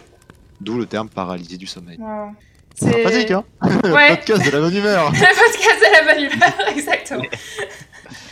Mais du coup, le Zmora, euh, ça devrait être la créature, je pense, qui a, qui a, été inspirée par les gens qui ont connu euh, les premières paralysies du sommeil, enfin, qui, qui ne savaient pas euh, mettre de nom sur ça, ou trouver d'explications scientifiques. Mais euh, la façon dont, euh, dont on se débarrassait d'un Zmora, c'était qu'il fallait euh, simplement mettre un mannequin en paille dans ton lit et faire croire que c'était toi. Pendant, pendant ce temps-là, le Zmora, il irait sur, sur le mannequin en paille et toi, tu vas dormir ailleurs. Et probablement, tu n'auras pas cette, cette paralysie parce que l'autre lit, il est un petit peu plus confortable. Oh, le démon a, deux, deux, deux, deux Il est nul, ce démon Je, suis sûr que c'est un humain, ça moi, moi, je mettais un polochon sous ma couette, puis après, je faisais le mur. C'est la même chose. oh, quel racaille. Euh, le, le, Zmora, il ferait, il ferait autre chose aussi. Il, euh, il volerait euh, les chevaux dans les étables la nuit pour les épuiser. toute la nuit, il, il irait chevaucher les, les chevaux et il les ramènerait complètement fatigués dans l'étable. Ça, c'est quand il a pas trouvé de personne à hanter. Il dit Ouais, je vais voler un petit cheval Allez. en attendant, c'est rigolo. Exactement. c'est vraiment démon multifonction. On sait pas trop le caser. On a des problèmes là et là. Vas-y, il fait ça, c'est sûr. Ah, c'est clair. entre le Lechen, la succube et, euh, et euh, le, le race dans les, dans les campagnes, le pauvre, le pauvre paysan. Ah, il peut pas dormir, il peut pas travailler. Il peut pas sortir. Euh, on a deux autres euh, créatures. On a dit qu'on gardait les moires pour, euh, pour la fin. Ouais. On a deux autres créatures qui sont très très intéressantes et assez complètes. la strige et le lechen. On commence par ah. quoi? Je suis grand fan de lechen. J'adore ça, je trouve ça très bien comme, design. Ouais, c'est une des créatures, je pense, de base de The Witcher. quand tu sors un jeu, t'as toujours un Lechen oui, c'est vrai que c'est un, peu la, figure de proue en promotion. Euh, regardez de l'échelle, c'est stylé. Ouais, mm. c'est vrai qu'il est stylé, franchement. Avec ses nuées de corbeaux, son, son, crâne, de cerf en, guise de tête, euh, et sa figure un peu dente de Seigneur des Anneaux. Mm. C'est la créature un peu pagane, euh, tu sais, de The Witcher, quoi. Mm. Créature des bois. elle est, en plus, elle est impressionnante. Elle est, en fait, elle a un air très très féroce, mais en étant calme, je trouve. Mm. Enfin, elle est menaçante et calme en même temps. Mm. C'est vraiment quand tu la sens s'approcher, ça fait un peu euh, désastre. Tu sais que il y a un truc qui arrive, tu peux rien faire contre. mais il prend son temps. Hmm. Le design est très beau. Le, le Leshen est une créature très très vieille, et en fait ça se ressent dans, dans, beaucoup de choses, effectivement, dans sa façon de se déplacer, qui est à la fois très calme et, très efficace, parce que c'est la téléportation en partie. Mm. Euh, il t'attaque assez peu, il envoie des trucs pour t'attaquer à distance, et euh, et il y a vraiment effectivement ce côté un peu vénérable dans, dans tout, euh, dans tout sur ce monstre, que ce soit le combat contre lui, que ce soit son, son design, son look. il est facilement un, des favoris en fait euh, grâce à tout ça. Il a un côté très badass en fait. Euh. Et puis c'est une, créature, euh, c'est une créature, ok, un peu agressive, mais, mais pas tant finalement. C'est surtout une créature mm. qui protège, qui protège la forêt, comme tu dis. Elle est, elle est vénérale, quoi. Elle fait le bien. Je veux dire, c'est, une créature qui peut être agressive, mais qui n'est pas malveillante dans le sens où elle va pas t'agresser parce que tu es là, parce que tu es humain, parce que tu es disponible elle va t'agresser parce que tu as d'abord agressé la forêt. D'abord agressé son lieu de vie, son, euh, ce qu'elle protège. C'est très territorial. Ouais, c'est ça. Oui, exactement territorial, comme tu dis. Euh. T'es quand même passé à un endroit où tu. Enfin, c'est pas qu'une question d'agression, c'est juste, euh, ah, tiens, petit balade en forêt, on va faire un pique-nique avec ma femme et. Ouais. Ou t'installes un village. il me semblait qu'il parlait à un moment qu'il y avait des Legions qui étaient devenus bah, agressif justement à cause des humains qui tailladent les forêts, les trucs comme ça. Effectivement, en fait, ils les ont réveillés en, en Alors qu'à la base, les Legions étaient un peu plus tranquilles, ils étaient en mode, bah, si tu passes par la forêt, vas-y, mec. Euh. Bah, généralement, les, les s'attaquent euh, aux villageois qui ont décidé d'habiter à côté, euh, à côté ou dans les forêts, quoi. De créer leur village dans les forêts. Mm. Probablement parce qu'ils ont dû couper, abattre quelques arbres pour habiter là. Donc, les Legions, ce sont des, des esprits de la forêt dans The Witcher. Euh, habitant dans les bois, donc très à l'écart généralement des hommes, euh, et ils ont la capacité de contrôler les plantes et les animaux, euh, et il est parfois vénéré comme une divinité. il peut poser sa marque sur une personne, ce qui portera malheur au village où il vit entièrement. Donc si une personne est marquée par un Leshen et retourne au village, tout le village est marqué et c'est fini. le, la malédiction du Leshen va s'abattre sur le village entièrement. Euh, et il apparaît en effet dans une quête à Skellige euh, à Feirlund, euh, qui est un village dans une forêt où un habitant a été marqué. Est-ce que vous avez fait cette quête? Parce que moi je me rappelle. Oui, et j'arrive pas à me souvenir de la fin. Parce que si ma mémoire est bonne, t'as as plusieurs solutions possibles en fonction des choses. Vas-y. en gros, t'as plusieurs trucs.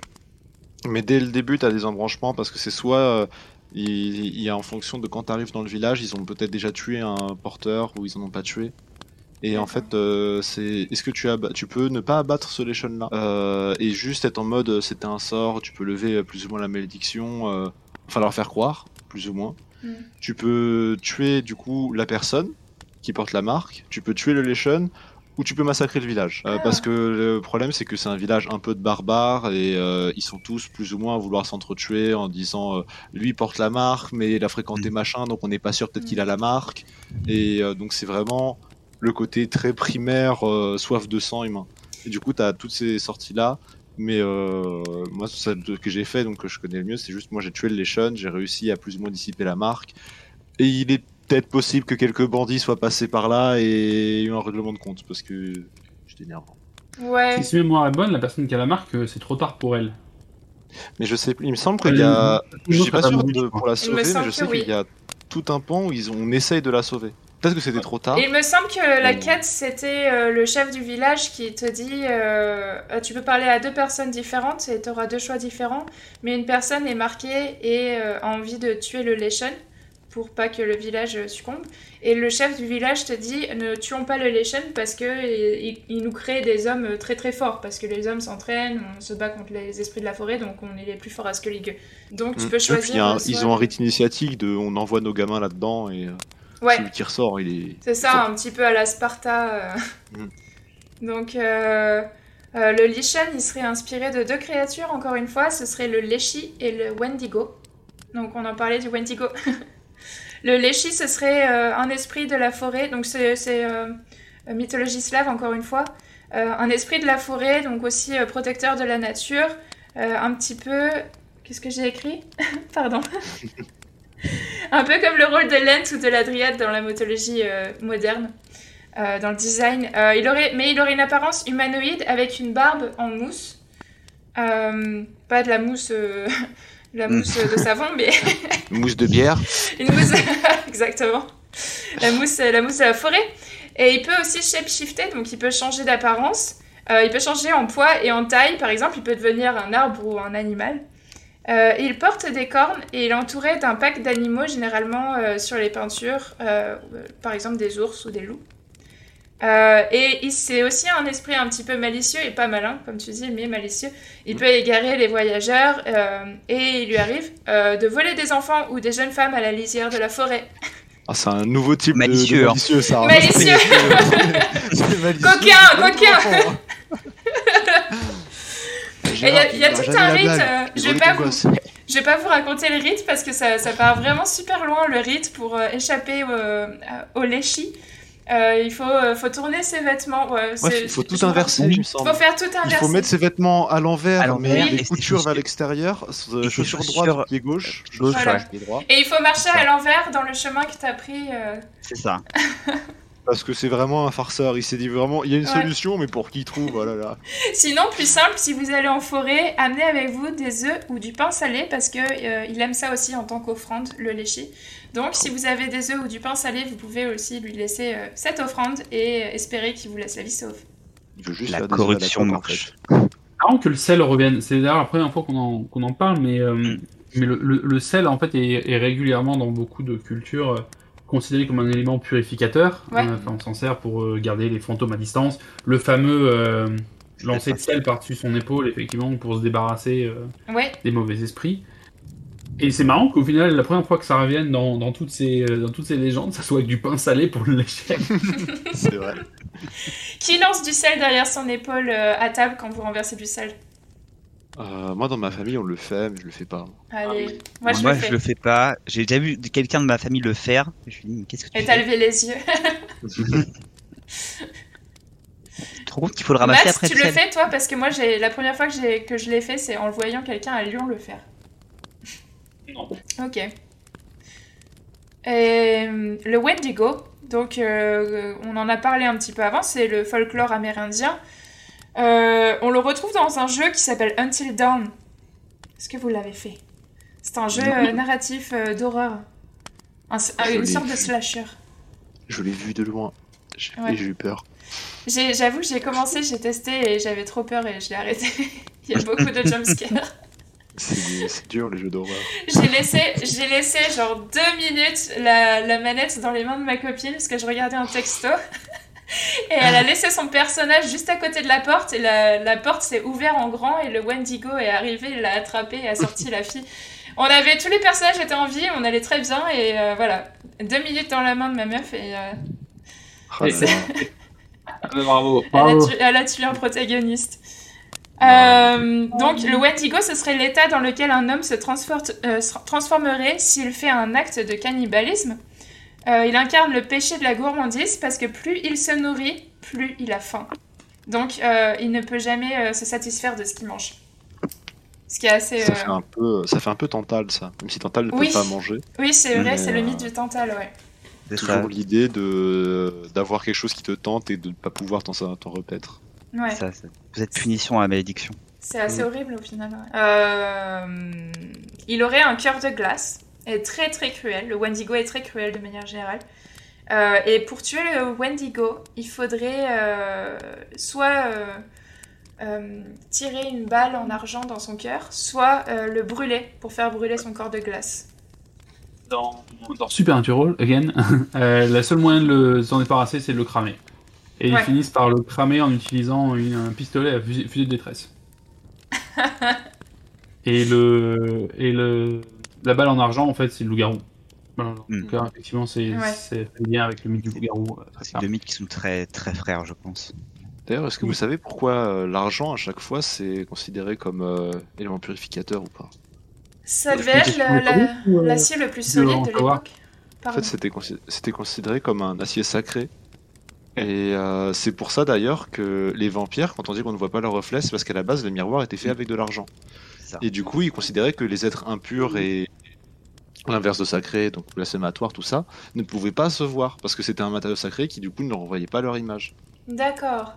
Comme ce sont des, des créatures damnées, elles peuvent pas, elles peuvent pas. C'est ça.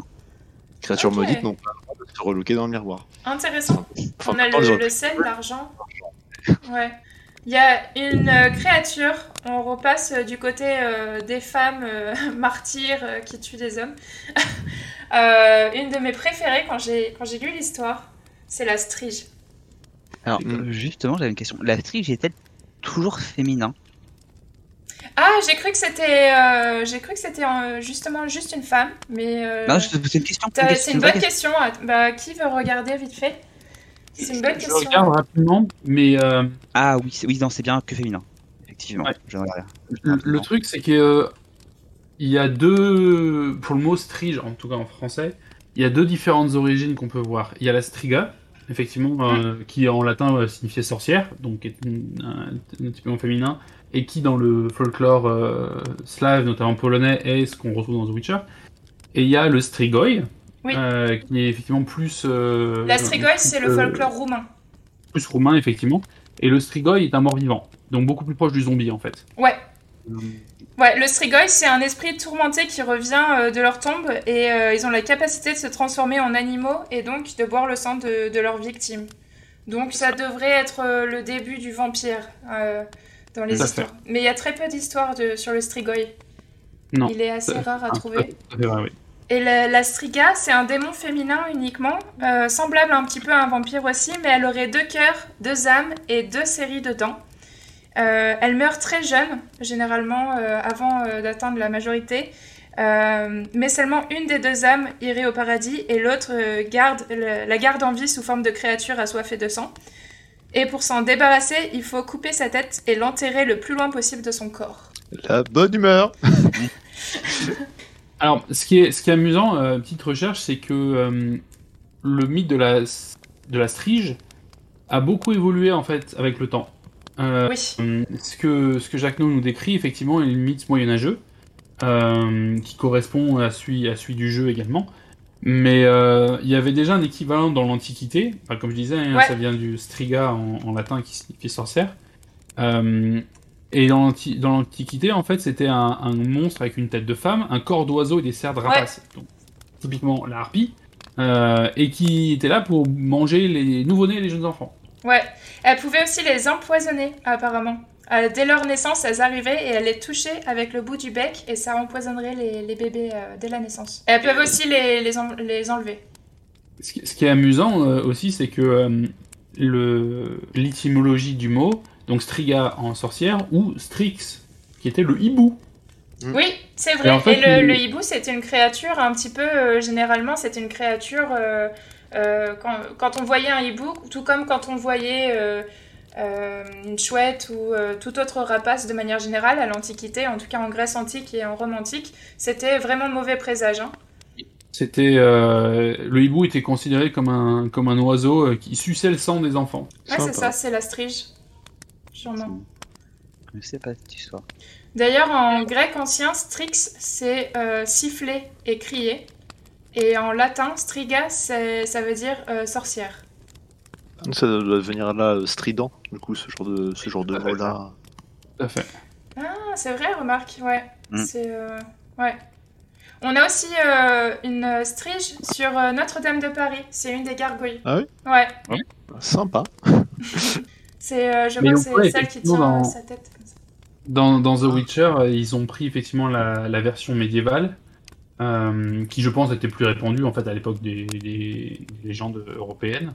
Et, euh, et c'est, si ma mémoire est bonne, euh, l'enfant euh, issu d'un inceste entre le roi et sa sœur, oui. qu'il avait, je sais plus exactement, je crois qu'il l'avait, il l'a gardé enfermée, puis quand elle est morte, elle est, et ben justement, il y a eu, il y a eu une histoire d'inceste euh, et on, on, le voit dans l'épisode 3 euh, de la série, dans le, la première saison. C'est euh, le roi Foltest qui avait fait un, un, enfant avec sa sœur. Et je crois que l'enfant est mort. non, la, la, sa sœur est morte à l'accouchement. Et pour pas que ça se sache, justement, il a enterré les deux ensemble dans un tombeau un petit peu sans rite pour garder ça sous silence. Et le bébé aussi était mort-né, donc les deux, la femme et le bébé. Et le quand, bon, encore une fois, une histoire d'enfant qu'on enterre sans rite et sans nom. Et le bébé a continué de grandir dans le, dans le sarcophage. Et généralement, c'est ce qui arrive au strige. Donc, euh, enterré euh, indécemment, euh, tu continues de grandir dans ton sarcophage jusqu'à ce que tu commences à sortir et à, à violenter les personnes autour de toi. Ouais. Ça, a, ah, duré, ça a duré 7 ans avant qu'elle commence à sortir, justement. Il faut noter que contrairement à d'autres euh, deux choses, en fait, c'était une la, la, strige dans The Witcher, c'est un malédiction. C'est quelque chose qui a été euh, lancé sur la personne enceinte et donc l'enfant. Et donc en gros, qui a été euh, maudite avant même de naître. Oui. Dans le cas de Ada the White. Hmm. Elle avait été maudite par deux fois et on ne sait pas exactement si c'est si c'était la mère ou l'autre personne qui avait lancé cette malédiction. Juste ah non pas pas pas vous deux ensemble. Et euh, on savait que l'enfant allait, allait pas être. Euh, voulait, il, n'en voulait pas en tout cas. Est-ce que vous vous souvenez de comment est-ce qu'on s'en débarrasse de la malédiction? Euh. Non. Alors, dans la série, dans la série, c'est il fallait en gros euh, passer toute la nuit à combattre la strige jusqu'au petit matin. Mm. En fait, c'est plus ou moins ça, c'est qu'il faut ne retourne pas dans son cercueil. l'empêcher de retourner dans son cercueil d'ici le lever du soleil. D'accord. Et, euh, et, si ma mémoire est bonne dans le jeu, et évidemment c'est même pas le cas dans la série, euh, il lui pique sa place en fait. Oui. Il, il l'attire en dehors et, euh, il va, c'est lui qui va se foutre dans le cercueil pour finir la nuit dedans à sa place. Dans la série, il tente de la combattre et puis il se prend les bonnes tartes et du coup il va se planquer dans le cercueil. Il fait oh, je reste là parce que là je et à la fin, on le retrouve et il est à moitié en train de mourir. Et euh, il y a la Strige qui est redevenue humaine, mais qui du coup reste sauvage. Mm. Euh, c'est vrai que euh, ce moment dans, dans la série, c'est quand même un des meilleurs moments, je trouve. Enfin, c'est un des meilleurs épisodes. Déjà, le combat est top. Et mhm. euh, l'histoire est vraiment glauque, quoi. Et t'as vraiment, même si t'as cette histoire d'inceste, tu te sens vraiment mal pour euh, Foltest qui te demande de l'aider. Euh, tu sens qu'il regrette et que, que ça serait pas dû arriver, quoi. Me sentais pas si mal que ça par rapport à lui, je t'avoue. bah écoute, ta sœur est, est née à la naissance de ta fille. Wow, cette phrase est. ouais, cette phrase ne peut pas faire regretter des choses. If it makes sense. Euh, on peut aussi, par contre, une strige, euh, on peut la désenvoûter aussi en, lui mettant une amulette une fois qu'on la combat et qu'elle retournerait sous forme humaine. Donc, euh, on lui mettrait une amulette et il est possible que la fille ne récupère pas toutes ses facultés mentales, mais elle pourrait quand même rester plus ou moins sous forme humaine. Euh, elle garderait sa nature un peu vicieuse de la strige. Euh, il y aurait une possibilité de rechute, euh, de redevenir une strige si elle enlève son, son amulette. La mauvaise addiction. je suis redevenu strige, dommage. C'est vraiment, c'est super creepy, je trouve, la strige. Imagine, ta fille est une strige, elle revient, revient ta fille et... Let's go Garde ton amulette Je vais sous la douche, non Tu te laves avec Ouais. Tu ne la retires jamais. C'est que c'est une bonne amulette en argent qui va bien durer, ouais. Ah, c'est pour muscler le cou, euh, les cervicales c'est important. Mais d'imaginer qu'elle garde sa nature euh, un peu machiavélique et vicieuse de la strige, je, trouve ça, euh, je trouve ça creepy comme, comme petite info. Vous en doutez comment qu'elle avait gardé sa nature? Bah je l'ai vu en train de manger un chat dans la nuit, donc je... voilà. Ah très vicieux. Hein. Elle traînait avec les moires et le, le couvain, tout ça. Petit gant. Oui, ils avaient des checks customisés et tout, c'était pote. Il euh, y a un autre journal, un autre journal qu'on peut retrouver dans The Witcher, justement, euh, dans la crypte, où tu te bats contre la Strige, donc la même histoire avec le roi Foltest et, euh, et sa sœur Ada la Blanche. Donc c'est aussi un petit codex qui explique un peu sur les, sur les Striges et qui explique ce qui s'est passé, son ça s'appelle Son Altesse la Strige, ce qui s'est passé euh, l'histoire de Foltest, justement. Euh, Est-ce qu'on ne passerait pas à nos amis les. Je crois qu'on a fait le tour et il ne reste plus que les moires. Meilleur pour la fin. Ouais. Eh ben vas-y, Matt. toi justement qui est excité de parler des moires. Euh, pas sortir son contexte. Hein, Est-ce que je te balance du contexte euh, les, les, Moires sont trois sorcières euh, vivant dans les marais de Torsechin. Alors c'est marrant, j'avais pas fait le jeu en français, du coup j'ai lu, euh, j'ai lu les noms en français, ça m'a fait rire. Le marais de Torsechin. elles sont maléfiques et elles sont inspirées du conte Hansel et Gretel parce que quand on les trouve, elles sont dans une demeure et on doit suivre un petit chemin de sucrerie dans la forêt euh, et elles gardent auprès d'elles plusieurs enfants qu'elles vont dévorer par la suite, un petit peu comme le conte. Donc ça, c'est la première fois que tu rencontres les moires. Et quand tu les rencontres au début, tu sais pas trop si elles sont malveillantes ou si elles veulent t'aider. C'est un peu, elles sont un peu entre les deux. Elles sont pas nécessairement. quand tu les rencontres au début, tu n'as que leur tapisserie. Oui. C'est mémoire bonne, où elles sont représentées comme des femmes particulièrement belles. Et quand tu les vois pour de vrai, après, euh, toutes couvertes de sang, euh, toutes pustuleuses. Euh, vraiment dégueulasse, mais. Euh, Elles en ont mangé des bonbons. J'en ai des frissons, rien d'y repenser. Euh, où il y en a une qui se balade, elle a son sac sur le, sur le bidon, où il y a des, des membres qui dépassent, il y a du sang partout, tu te dis. Hmm, pas les meilleurs amis qu'on puisse se faire, quoi. Ouais, franchement, les designers. Ouais, ils se sont éclatés là-dessus. Alors, effectivement, ce qui est, intéressant, c'est que les moires, elles ne sont pas du tout, du tout issues de l'univers de Sapowski. elles n'existent pas du tout dans les bouquins The Witcher. Euh, mais c'est tiré d'un paquet de différentes légendes euh, européennes. Alors effectivement, comme tu disais, en termes d'inspiration, euh, tant graphique que, dans leur histoire, Hansel et Gretel semblent être ce qui s'en ce qui s'en rapproche le plus mm. à ce niveau-là. mais ce qu'il faut savoir aussi, c'est que les moires en tant que tels, c'est un, concept qui revient très régulièrement dans beaucoup de mythologies. Mm. Euh, à l'origine, les moires, si je ne m'abuse, ce sont, euh, ce sont les trois sœurs euh, dans, la, dans la mythologie grecque.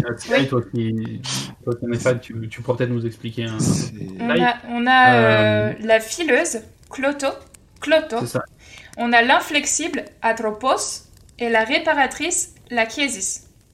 Et, et elles sont associées au cycle cosmique et aux déités de la nature, de la végétation et de la fertilité. Généralement, elles sont représentées avec une qui tient le fil du destin, une autre qui euh, le tisse, et l'autre, euh, la dernière, qui le coupe. Et forcément, quand on coupe le fil de son destin, ça représente la mort. Oui. Et donc, en fait, ce sont trois sœurs qui décident de la, enfin, de la vie et de la mort, de la destinée de tout le monde. Et je me demande si ça inclut pas les dieux également. Je ne sais plus si ce sont des primordiales, mais je sais que oui, c'est des divinités un peu à part, parce que même les dieux, ils sont en mode c'est chaud d'aller leur parler parce qu'à tout moment, euh, elle coupe un peu ton fil et mm. t'es fini. Et t'as plus le choix. C'est vraiment destin, destin.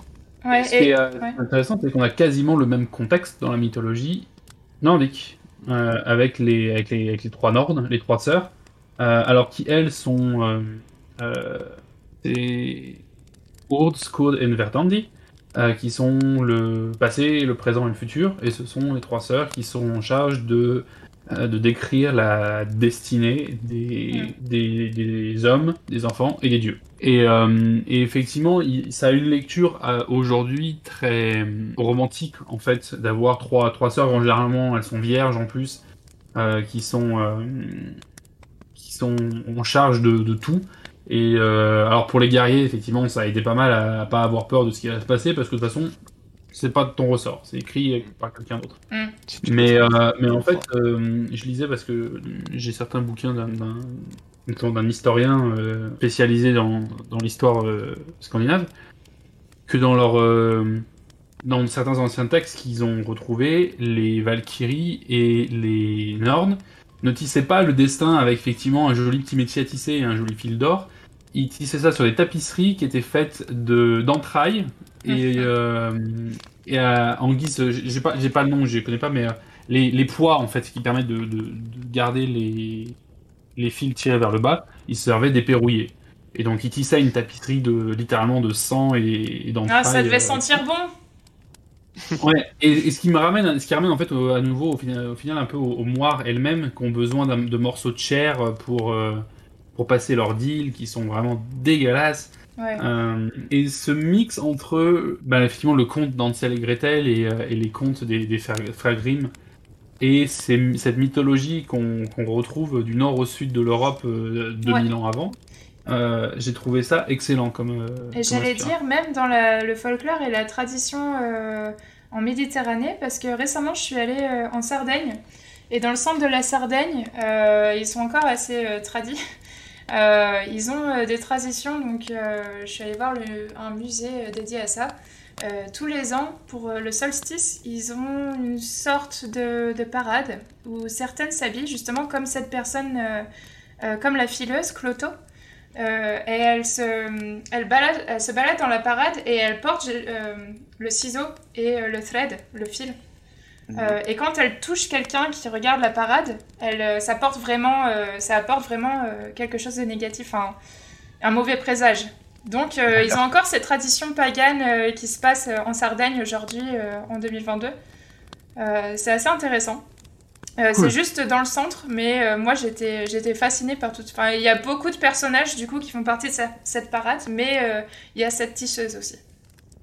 Et c'est toujours un homme déguisé avec un masque. Et il, il, est un peu, il ressemble à une femme, mais c'est toujours des hommes déguisés comme des personnages. D'accord. Dans The Witcher, d'ailleurs, en plus, on a un peu euh, l'idée des oracles qui revient avec les, euh, les trois euh, dames de la forêt, les trois moires, parce qu'elles ont leur. la vieille dame dont j'ai oublié le nom, qui est contractuelle, entre guillemets, mais dans le sens où elle a un contrat qui peut lui être létal si elle le respecte pas, et ça rappelle un peu la condition d'oracle dans la mythologie grecque. En, évidemment bien plus désavantageux, parce que dans la mythologie grecque, les oracles sont respectés, mais le fait de parler à travers une pseudo enfin de s'exprimer pour une pseudo-divinité. Et euh, ça m'avait fait penser à ça en regardant. Et ça, c'est vraiment le même système de des entités bien plus puissantes que toi, on passe par toi pour faire nos missions. Bon là, la mission, c'est élever des enfants pour qu'ils soient bien tendres, mais euh, dans, le, dans la mythologie grecque, c'était plus euh, transmettre le futur, des indices sur les batailles à venir, des choses comme ça. Ça m'a aussi beaucoup rappelé Macbeth de, Shakespeare, du mm. coup, avec les trois sorcières prophétresses parce que elles aussi dans Macbeth, euh, bon, elles sont décrites comme euh, trois belles jeunes femmes, mais euh, elles choisissent, elles choisissent pas vraiment leur camp du début à la fin du, du, du, play. Et, je trouve que quand on les voit justement dans les tapisseries au début, pour moi ça me rappelait surtout les peintures des personnages de Macbeth. On a une, une autre inspiration aussi qui serait Baba Yaga dans les ouais, légendes Baba Yaga, la mythologie slave de la maison dans la forêt avec les cuisses de poulet. Ouais, et on la retrouve cette maison juste dans la série. Euh, donc je pense qu'ils ont compris euh, dans la série quand ils ont fait mm. euh, le, visu de la maison, ils ont compris que c'était une référence à Baba Yaga parce qu'il me semble qu'à un moment la maison dans la saison 2 où Siri se trouve commence à avoir des pattes de poulet. La maison se déplace, il me semble. Ouais, il me semble. Ou alors c'est moi qui imaginais ça, mais il me semble qu'elle se déplace référence à, à la maison de Baba Yaga. Je comprends pas. Quel est le rapport avec John Wick Hein, hein J'ai pas la ref. J'ai pas la ah, ref. Dans, John Wick avec Keanu Reeves, il est surnommé Baba Yaga. Ah C'est parce que c'est un tueur efficace. Et que non, c'est parce, que c'est lui qu'on envoie quand on a besoin de tuer le croque-mitaine. Mm. D'accord. Petite, euh, petite aparté. Personne n'a vu. on avait tous pas la ref, on était à Ouais, pas le John Wick, hein. J'avoue que John Wick, j'ai regardé juste le premier film et euh, je crois que je l'ai pas fini, ça m'a trop... J'aime pas trop les films d'action, donc ça m'a un peu ennuyé. Mais il paraît qu'elle est trop bien, donc euh, faut que je pousse. Mm. Euh, Baba Yaga, est-ce que c'est en fait c'est un personnage euh, vraiment connu dans la légende, enfin dans le dans le folklore russe. Donc ce serait plutôt une créature féminine, donc une vieille dame généralement toujours euh, représentée très vieille, euh, un peu comme les moires. Euh, vivant dans une hutte. Donc la fameuse hutte, ce serait la maison dans la forêt qui aurait des pattes de poulet qui peut se déplacer. et elle peut apparaître, selon les légendes, plutôt comme une bienfaitrice ou comme une personne malveillante. Donc dans, dans, les légendes où elle apparaît bienfaitrice, elle aide les personnes perdues dans la forêt, mais quand elle est malveillante, elle est dépeinte comme une mangeuse d'enfants. Simple, efficace. Choose your own adventure. c'est un, comment dire, c'est un thème récurrent, j'ai l'impression. Ouais, elle est, elle est assez dure à cerner.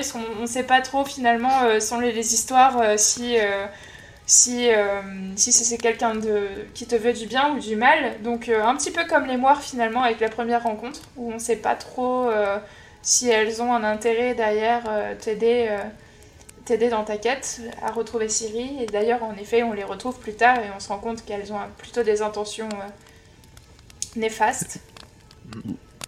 Mais au final, elles t'ont bien aidé. D'ailleurs, euh, Baba Yaga, euh, il y a un DLC entier qui lui est consacré dans Tomb Raider. Tomb Raider 2, je crois. Enfin, le, le- le remake, j'entends, euh, du Ah Square bon Enix des années 2016-2018. Euh, Il y a un, un des DLC qui est dédié à Baba Yaga où il faut aller chasser Baba Yaga. Oh, bah écoute, euh, le premier DLC, c'est. euh, Ah non, c'est pas un DLC, pardon. Le premier jeu, elle est sur une île au Japon. Le deuxième jeu, ça se passe où Sur, euh, dans des montagnes paumées au milieu de, de je sais plus où. Ouais, je me rends compte, je me rappelle plus du tout où elle était. pense deuxième. Russie d'ailleurs, justement. D'accord. Le troisième, c'est sûr, elle est en Amérique du Sud, je me rappelle. Ok. Chez les Aztèques. Baba Yaga. D'autres euh, fun facts sur Baba Yaga? J'adore son nom. Ouais, c'est, t'as une bonne sonorité. euh, Ouais. Effectivement, je suis d'accord. Baba Yaga. Je suis d'accord. Ça pourrait être une chanson de ABBA. euh, Baba Yaga. Yaga. Here we go again. Baba Yaga.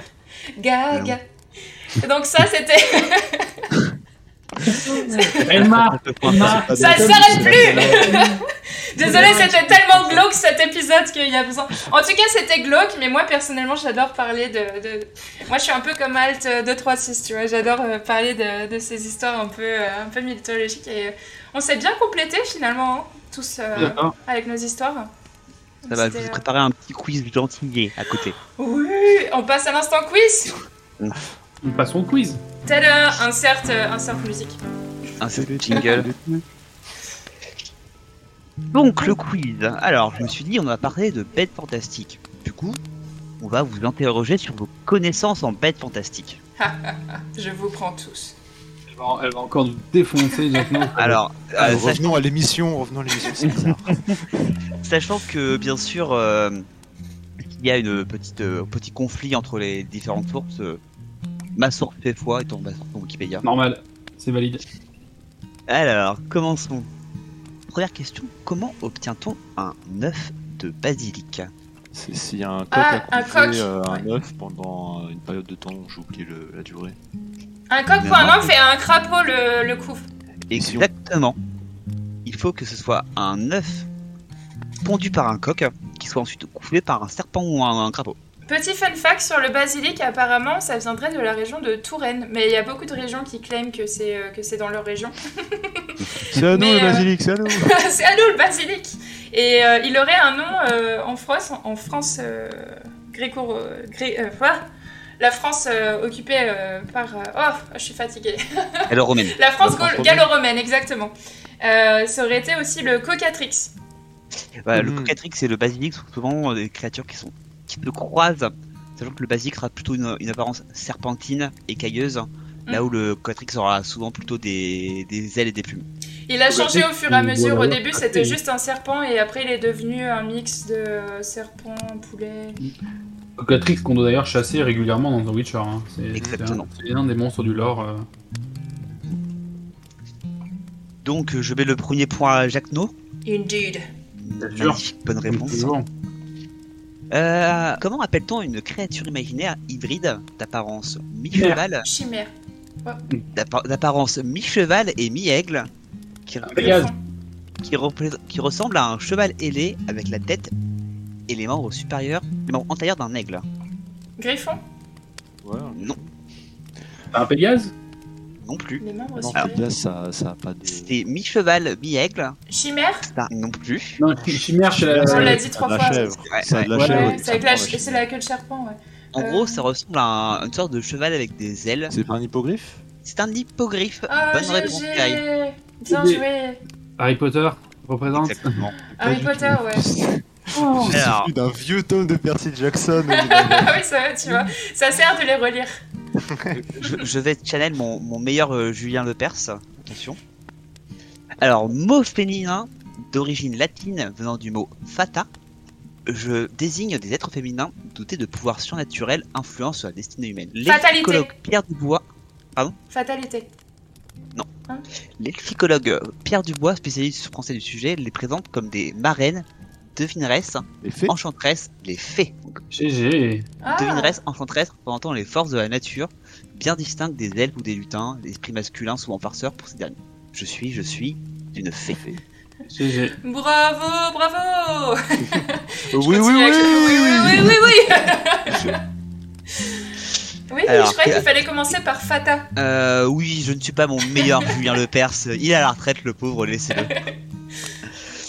Euh, quel animal mythique a vu sa corne affublée de nombreuses vertus de guérison et de contrepoison?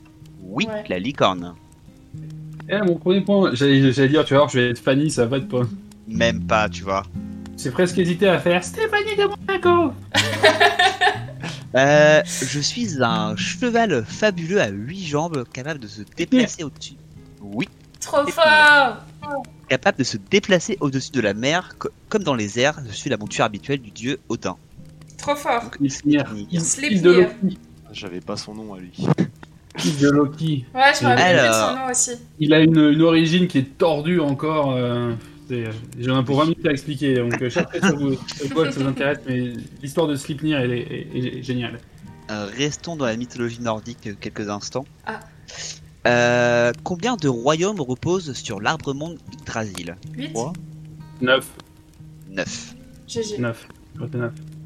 Alors attends, 9. En fait, je vais compter, mais il y a Asgard, Vanaheim, alors excusez ma prononciation, Alfheim, Midgard, Jotunheim, Svartalheim, euh, Niflheim, Nibelungen, euh, Muspeli- Muspelheim et Elheim. Alors, alors euh, oui et non. Euh, Il n'y a, aucune, il y a aucun consensus sur l'exactitude des neuf mondes. Euh, dans le sens où ça évolue avec le temps, notamment à cause de la chrétienté. Euh, puisque Elheim, qui est le royaume des morts, en fait, a été plus ou moins ajouté plus tard. Le. Euh, et donc et après ils ont reséparé deux mondes. Donc ça a toujours été neuf mondes, mais la description exacte, euh, enfin la liste exacte a évolué avec le temps. Mais tu as toujours eu effectivement Asgard, royaume des, des dieux, Az- Azès, donc euh, Odin et ses, ses copains. Euh, Vanaheim qui est le euh, royaume des Vannes, euh, donc de. Freya et de frère Frey. Euh, Midgard, le nôtre. Euh, tu as effectivement Svartalheim, le, le monde des, des elfes noirs, les nains. Euh, Alfheim qui est le royaume des elfes. Et Jotunheim, les géants de glace, etc. Le seul que j'ai jamais connu, c'est Asgard, Midgard avec, avec, FF avec FF7 et Nibelungen, qui est un vieux souvenir des Chevaliers du Zodiac. Et j'en ai jamais entendu ça parler. de- m'étonne. Ouais. Ça m'étonne, Nibelungen. Ça Eh bah bien. écoute, c'est le chevalier du, du Zodiac et ça compte. hein. D'accord. Et alors, petite dernière question. Euh, du coup, pour euh, soit l'égalité, soit la victoire de Matt. hein. Ouais. Euh, là, c'est que, que Sky qui peut jouer pour, la, pour essayer d'arracher l'égalité. C'est pas grave. Euh, le Griffon et le Sphinx sont deux chimères. Quels sont leurs deux autres points communs Le lion. Euh... Comment La ça Le lion est un des points communs, effectivement. Euh, le griffon. Chimère, le, le corps. euh. Et, et les ailes Ah, L'aigle Les pattes, les pattes, euh, les pattes de lion. Et. Euh... Il pose des énigmes, c'est sûr. Et Bah. c'est pas, une queue de ser- pas une queue de serpent Non, Les ailes. non, ce Pas n'est pas, euh, ce n'est pas quelque chose de physique, d'apparence. Ah, Ils et- ont, Euh, ils ont de l'intellect. Ils parlent. Il pose des énigmes euh, il Non. mange de la viande humaine, de la chair humaine. Bon, c'est possible. C'est vrai, hein, c'est pas- vrai.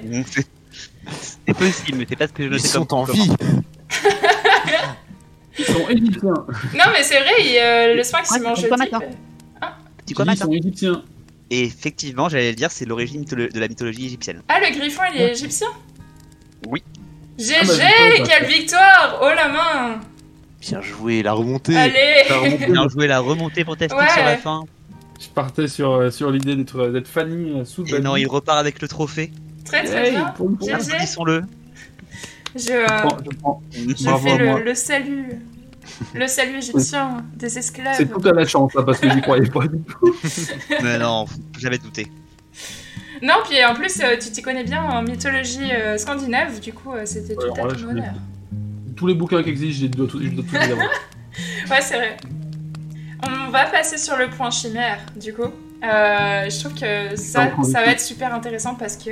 Et la rune On n'a pas fait la rune Oh la rune C'est vrai la rune est-ce qu'on se garde un épisode 3 sur The Witcher Non, on l'avait pas fait la dernière fois. On non, on l'avait gardé pour plus tard, ouais. Euh... On l'avait gardé, mais ça veut dire que je retrouve mes notes alors.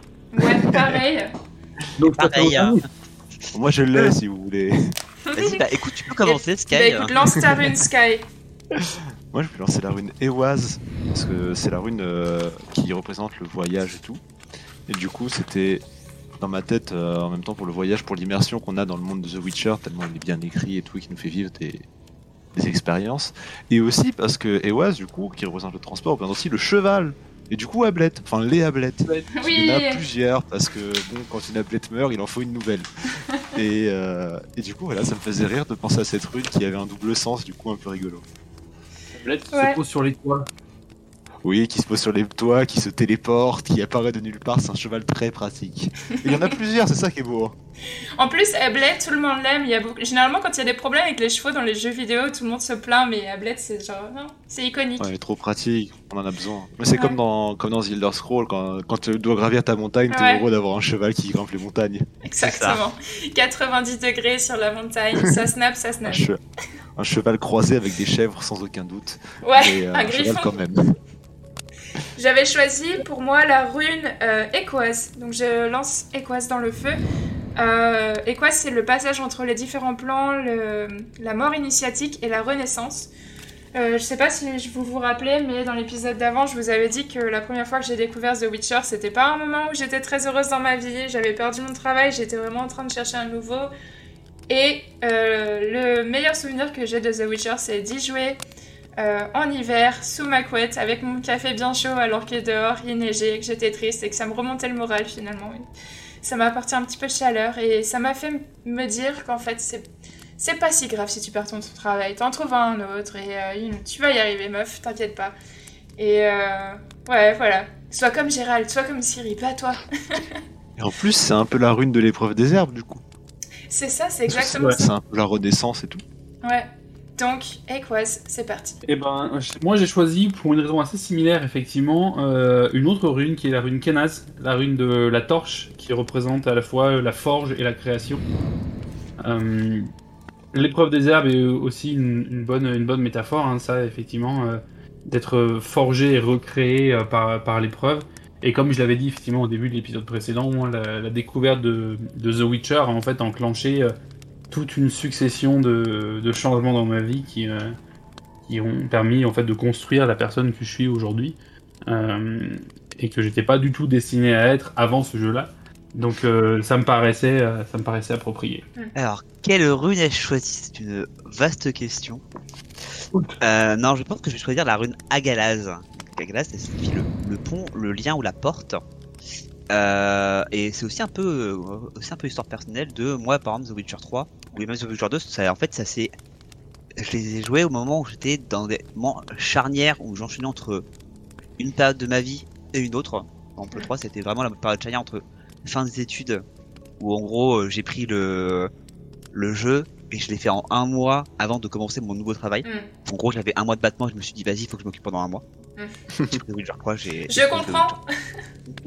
Toi-même, tu sais, le chômage entre. Euh, voilà. Et euh... non, et puis je trouve qu'en fait, ça va bien aussi avec le, la signification du jeu. Bah, déjà parce que euh, Siri, le pont, le lien, tout ça, etc. C'est un peu son, c'est un peu son train quotidien. Mm. Euh, mais non, mais aussi, je trouve que c'est. Je sais pas comment l'expliquer, mais euh, The Witcher, c'est un peu une sorte de de lien entre plein de trucs pour moi. De plein, je trouve que c'est plein de de genres différents, notamment le jeu, hmm. où c'est un truc, c'est un, un, jeu de rôle, mais aussi un, un, jeu d'action, un jeu avec des choix multiples, avec de la de la, de la fantasy, mais aussi de la fantasy sombre, du réalisme, de la politique, plein de choses que moi j'aime beaucoup dans les jeux, dans même dans les dans les euh, produits culturels. Et c'est quelque chose que tu retrouves tout dans dans ce jeu-là. Hmm. Donc voilà, c'est pour ça. Moi, tout est lié. Et en effet, comme tu dis, euh, comme on vient de voir aujourd'hui, euh, The Witcher, ne serait-ce que le bestiaire, c'est un gros pont entre beaucoup de cultures différentes, toutes les, tous les coins du monde. Et euh, le bestiaire est, incroyable et je suis, en tout cas, je suis, je suis trop ravie qu'on ait fait cet épisode aujourd'hui. C'était trop bien et J'ai adoré parler mythologie avec vous. J'en ai, beaucoup appris aussi. Donc, je suis contente. ouais. le point chimère d'aujourd'hui. pour, pour contexte, le point chimère, c'est une question qu'on se lance toutes les deux semaines. Euh, à chaque fois et euh, c'est un petit défi créatif, un petit challenge créatif euh, juste entre nous. On se pose une question et on doit développer autour de cette question. Donc la question du jour c'est si vous pouviez créer une créature fantastique, par exemple, imaginons pour, pour un contexte de Donjons et Dragons, D&D ou une, histoire de manière générale, basée, si possible, sur euh, votre folklore euh, local, votre culture locale. Donc, euh, par exemple, toi, tiens, Alex, t'es né autour de T'es né à Reims. Donc, qu'est-ce qui, qu'est-ce que tu nous as créé comme créature basée sur ta région. C'était presque ça, c'est Rouen, c'est pas Reims. Oh pardon Je pensais à la cathédrale de Reims vu que tu m'avais parlé des gargouilles. Remarque, il y en a une à Rouen aussi. C'est ça, les gargouilles en fait c'est les trucs de cathédrale de Rouen. Euh, non, alors justement, je me suis dit, gargouille c'est trop simple. Du coup, je suis parti sur autre chose, j'ai fait quelques petites recherches et je suis tombé sur une créature qu'on appelle le Taran, ou la Taran d'ailleurs, mhm. Qui est une sorte de très gros chien qui est en fait l'ennemi des animaux euh, d'espèces canines. D'accord. Et ça, c'est quelque chose que tu trouvais euh, autour de chez toi, normalement, dans les, dans les légendes. Voilà, en fait, dans les légendes, et euh, en gros, c'est une sorte de gros chien qui rôdait la nuit. D'accord. Mais c'était euh, peut-être des gens qui prenaient ça pour un loup, mais plus gros et qui en avaient peur. Ouais. Et en fait, ils ont pu dire, ah, c'est la tarane, c'est une créature maléfique, etc. Et, et moi, je m'étais imaginé faire ça, mais dans un scénario moderne, où en gros, bah, t'es en pleine ville, et en fait, t'as un, très très gros chien, mais vraiment plus gros que la moyenne, qui rôde la nuit dans la, dans la ville, et euh, qui, euh, alors selon le ton de l'histoire, euh, soit renverse des poubelles, soit renverse des gens, mm. selon comment tu veux, tu veux avoir ton public. mais voilà, en fait, une sorte de mystère moderne avec une légende qui vient de très loin, mais dans un contexte moderne, avec bah, après tout ce qui peut être une série d'enquêtes, d'occultisme, etc. Mm, cool, ok. Et toi, Sky, tu nous as fait, euh, tu nous as fait quelque, quelque chose d'intéressant? Alors moi, euh, venant de la petite ville d'Herblay, le folklore local... Euh, On a tous cherché pour lui Non, mais du coup, je me suis absolument pas renseigné sur mon folklore local. Mais vu que j'habite près de la région, je suis à quelques minutes de Versailles, des choses comme ça, quelques grosses minutes, mais quelques minutes à l'échelle de la France, je me suis dit euh, pourquoi pas faire un, espèce de fantôme des, rois passés. Et euh, qui serait un espèce de, juge à personnalité multiple, qui serait des fois pas d'accord avec lui-même, et qui servirait à juger soit les épreuves de valeur en disant si tu as été juste, brave, tu auras tes récompenses, soit si tu as été évidemment euh, un peu plus malicieux ou malin, qui te qui te récompensera pas du tout et qui essaiera plus de doter un ou deux membres au hasard, des choses comme ça. Ouais. Et euh, ou même pour aller plus loin, si euh, si vous faites, si vous êtes maître de jeu et que vous faites une campagne longue ou quoi, où quelqu'un aurait accès à la royauté, ça sera son épreuve seule où il devrait affronter le jugement des rois passés et, et montrer qu'il va mener son royaume dans le droit chemin ou mourir. Ce serait une espèce d'esprit ou quelque chose de matériel? Moi, je vois vraiment un, esprit, mais qui pourrait, euh, qui pourrait se matérialiser. C'est un, espèce d'esprit qui ferait, dans ma tête, 3-4 mètres, habillé de manière très opulente, mais avec des choses un peu toutes les époques qui représentent les rois. ou les empereurs, des choses comme ça, et qui aurait euh, un peu à la manière d'un cerbère deux ou trois visages euh, qui se disputeraient et qui pourraient changer de forme pour parce qu'il n'y a pas que trois rois en France évidemment, on a des tonnes et du coup qui prendrait la tête un peu de tous les suzerains passés et qui se disputerait lui-même euh, par exemple en mode euh, mais si ça c'était juste de pouvoir sauver ce royaume. Mais non rends-toi compte du nombre d'innocents qu'il a tué il faut le purifier enfin des choses comme ça.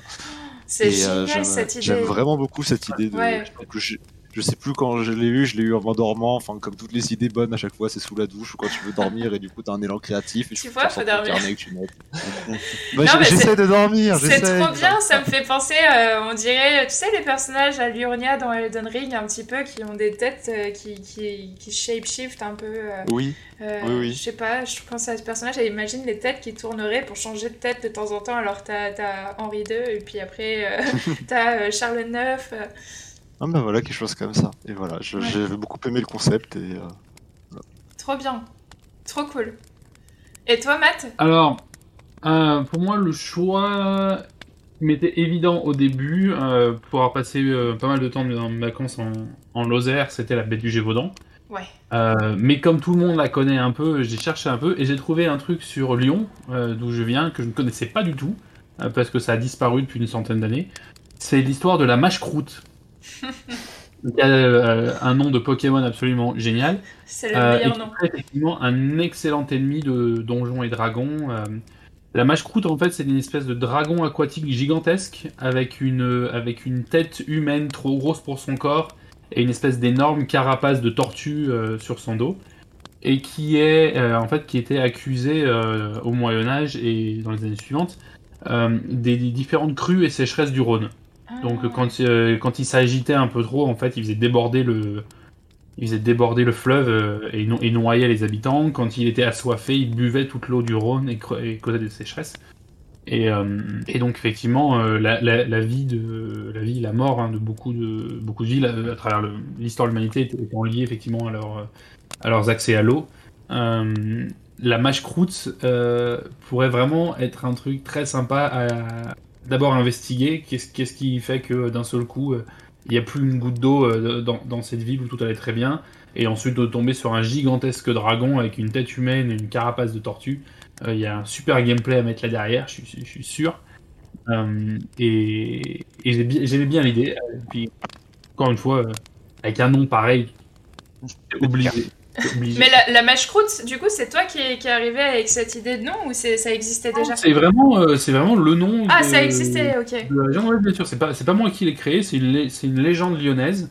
Euh, D'accord. Euh, qui remonte à l'Antiquité. Et on en a beaucoup parlé dans les années 1840-1850. Toujours. deux, deux, énormes crues, en fait, dans la vallée du Rhône. Euh, qui ont d'ailleurs euh, mené à beaucoup de lois euh, visant à la construction de digues pour se protéger. ce qui fait que ben, plus il y avait de digues, moins il y avait de, crues, et donc moins on, parlait de ce monstre-là. Et la dernière fois qu'on a pointé du, du doigt en fait le monstre, c'était pour une grosse sécheresse en, 19, en 1893, où le monstre aurait donc bu toute l'eau du Rhône pour étancher sa soif.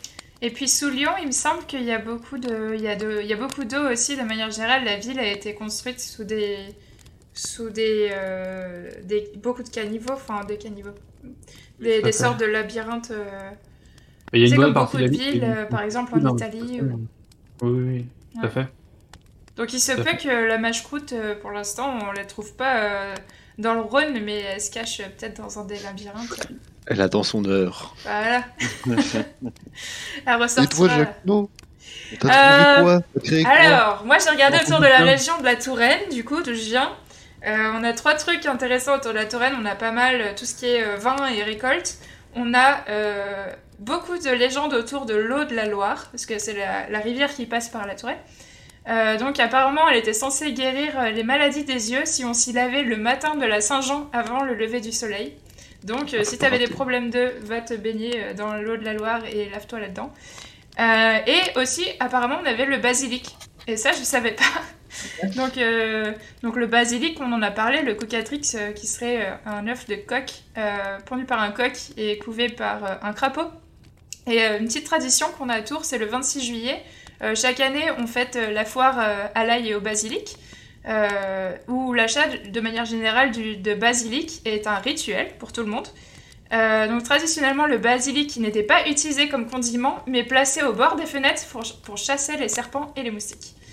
Euh, et le basilic, il aurait été tué grâce à un miroir qui retournerait son regard contre lui-même, parce que le basilic, dès qu'il te, te, regardait, il te foudroyait du regard. Donc j'avais pensé à une créature inspiré de, de, tout ce folklore qui s'appellerait le Basicouleuvre. Euh, donc il apparaîtrait au printemps et il serait aperçu premièrement sorti de la Loire, mais personne ne sait exactement d'où il vient. Ce serait une créature serpent qui pond des œufs dans les vignes et empoisonne les récoltes. Croiser son regard le rend agressif et dangereux. Il ne supporte pas le bruit de la chaleur et la chaleur, donc il se cache au fond des puits humides ou des jarres qu'il contamine. Sa morsure est mortelle. Il est considéré comme une vermine et meurt naturellement du gel l'hiver, sauf s'il a trouvé abri dans vos chaumières, au fond d'une jarre. Pour éviter sa morsure, il faut consommer de l'ail et du basilic et installer des casseroles devant vos portes pour, faire fuir, pour le faire fuir avec le bruit du tintement du laiton dans le vent. Ça, c'est ma créature. Oh, c'est bien travaillé. Hein. C'est pas mal. Hein. c'est. Vrai, là. Hein tu pourrais directement l'intégrer dans un récit fantastique. bah c'était le but, c'était le but. Ouais. Euh, ouais. je vous ai créé, on, vous a tous créé une petite créature comme ça euh, pour vos parties de D&D ou, ou qu'en sais-je. Et on espère une campagne Épique, euh. Quoi? Il y a de quoi faire une campagne épique avec tout ça. Ouais, les invasions de Basicouleuvre, le mashcrout et le, le loup. Bah, je pense que par, les... par les fantômes des, des rois passés. C'est le boss final. franchement, comment, tu, comment tu le tues, le, le, le, fantôme multivisage J'en ai aucune idée, tu le débrouilles, c'est à toi de voir, faut que tes joueurs ils, galèrent et euh, au pire ils perdent. Il faut trouver le squelette, le. Couper sa tête et l'enterrer loin du corps. Non, mais pour moi, c'est pas forcément un ennemi que tu as besoin de battre. En fait, c'est. Je te vois vraiment comme un juge et que tu dois convaincre et par tes actes et tout, que tu dois passer comme ça en mm. montrant que tu as été vertueux parce que sinon tu n'as pas le droit d'accéder au trône parce que tu n'as pas été vertueux. Et au pire, c'est juste ça, ça te met le, bad ending entre guillemets où euh, bah juste tu ne seras pas roi, t'auras pas ça et tu redeviens le, guerrier errant et voilà parce que tu ne méritais pas ça. Et au mm. pire, oui, voilà, comme je disais tout à l'heure, on t'a prélevé un bras ou deux au passage parce que bah t'as pas été vertueux dans ton aventure. En fonction du niveau de, de ton jeu de rôle, s'il est sombre s'il est cruel ou pas, tu peux évidemment remettre des bras aux gens ou leur en retirer. Mais euh, voilà, c'était Ouais, un peu boss final, un peu le, juge euh, Et c'est que, que, des femmes, parce que, euh, que des hommes, parce que j'imaginais, imagine euh, une partie aussi Catherine de Médicis intégrée, oui, non, mais alors, parmi les hommes, ça pourrait être vraiment trop cool. J'ai dit les rois parce que dans ma dans la conscience un peu française, tu as plus l'image du roi que de la reine. De... Mais évidemment, c'est bien de mettre des reines aussi. Moi j'aime bien. Mettez un peu de tout. Puis euh, un peu de casser tous les codes et tout, c'est cool à chaque fois. Moi j'aime beaucoup. Non, mais c'est vraiment parce qu'en plus, euh, cette reine-là, euh, qui, a, un passé super. Elle est importante, Catherine de Médicis. Puis c'est une histoire qui est. super sombre, quoi. Trop cool. Bah, franchement, j'adore nos créatures. faudrait faudrait qu'on en fasse plus. Ouais. On a, ah Je suis sûr, on a de quoi faire un. pitcher un jeu vidéo là. On a de quoi, ouais. faire vidéo et un peu à la. comment, comment ça s'appelle par le studio français on fait notre propre studio. Plague Tale. Euh, ah, oui. ah oui. Ah qui se passe en France et où tu dois euh, passer de ville en ville au Moyen Âge pour combattre les monstres en, chasseur. Euh. C'est quel jeu ça? Bah, C'est nous qui ah, Plague Tale Je l'ai jamais fait. Trop bien, d'accord. Il y a... je t'avoue que si je peux créer moins de monstres et dormir un peu plus, ça me va. Ah, moi, ça peut rejoindre mon petit projet d'IDR de chasseur de monstres. Hein. Eh bah voilà, ouais. Carrément. Inspirez-vous, hein. c'est free. C'est free. C'était bien sympa comme émission aujourd'hui. Super cool, ça m'a fait vraiment plaisir aussi de vous retrouver. Euh, ça fait deux semaines, mais entre deux semaines à chaque fois. Le temps Heureusement qu'on a Discord pour se retrouver. Wink wink. Lien dans la description. Wink wink. voilà. Wink. Euh, donc voilà. nombreux. Exactement. Retrouvez-nous dans Discord. Euh, tout ce que ce qu'on vient de raconter euh, en, en, live. Non, ce sera pas en live pour vous, c'est en live pour nous maintenant. Mais tout ce qu'on vient de se raconter, on raconte des histoires comme ça dans le Discord. si vous avez aimé, s'il vous plaît, laissez-nous, laissez-nous sur votre plateforme préférée, votre plateforme chouchou, 5 étoiles. Ou je, je, je sais pas si on a dit sur d'autres plateformes.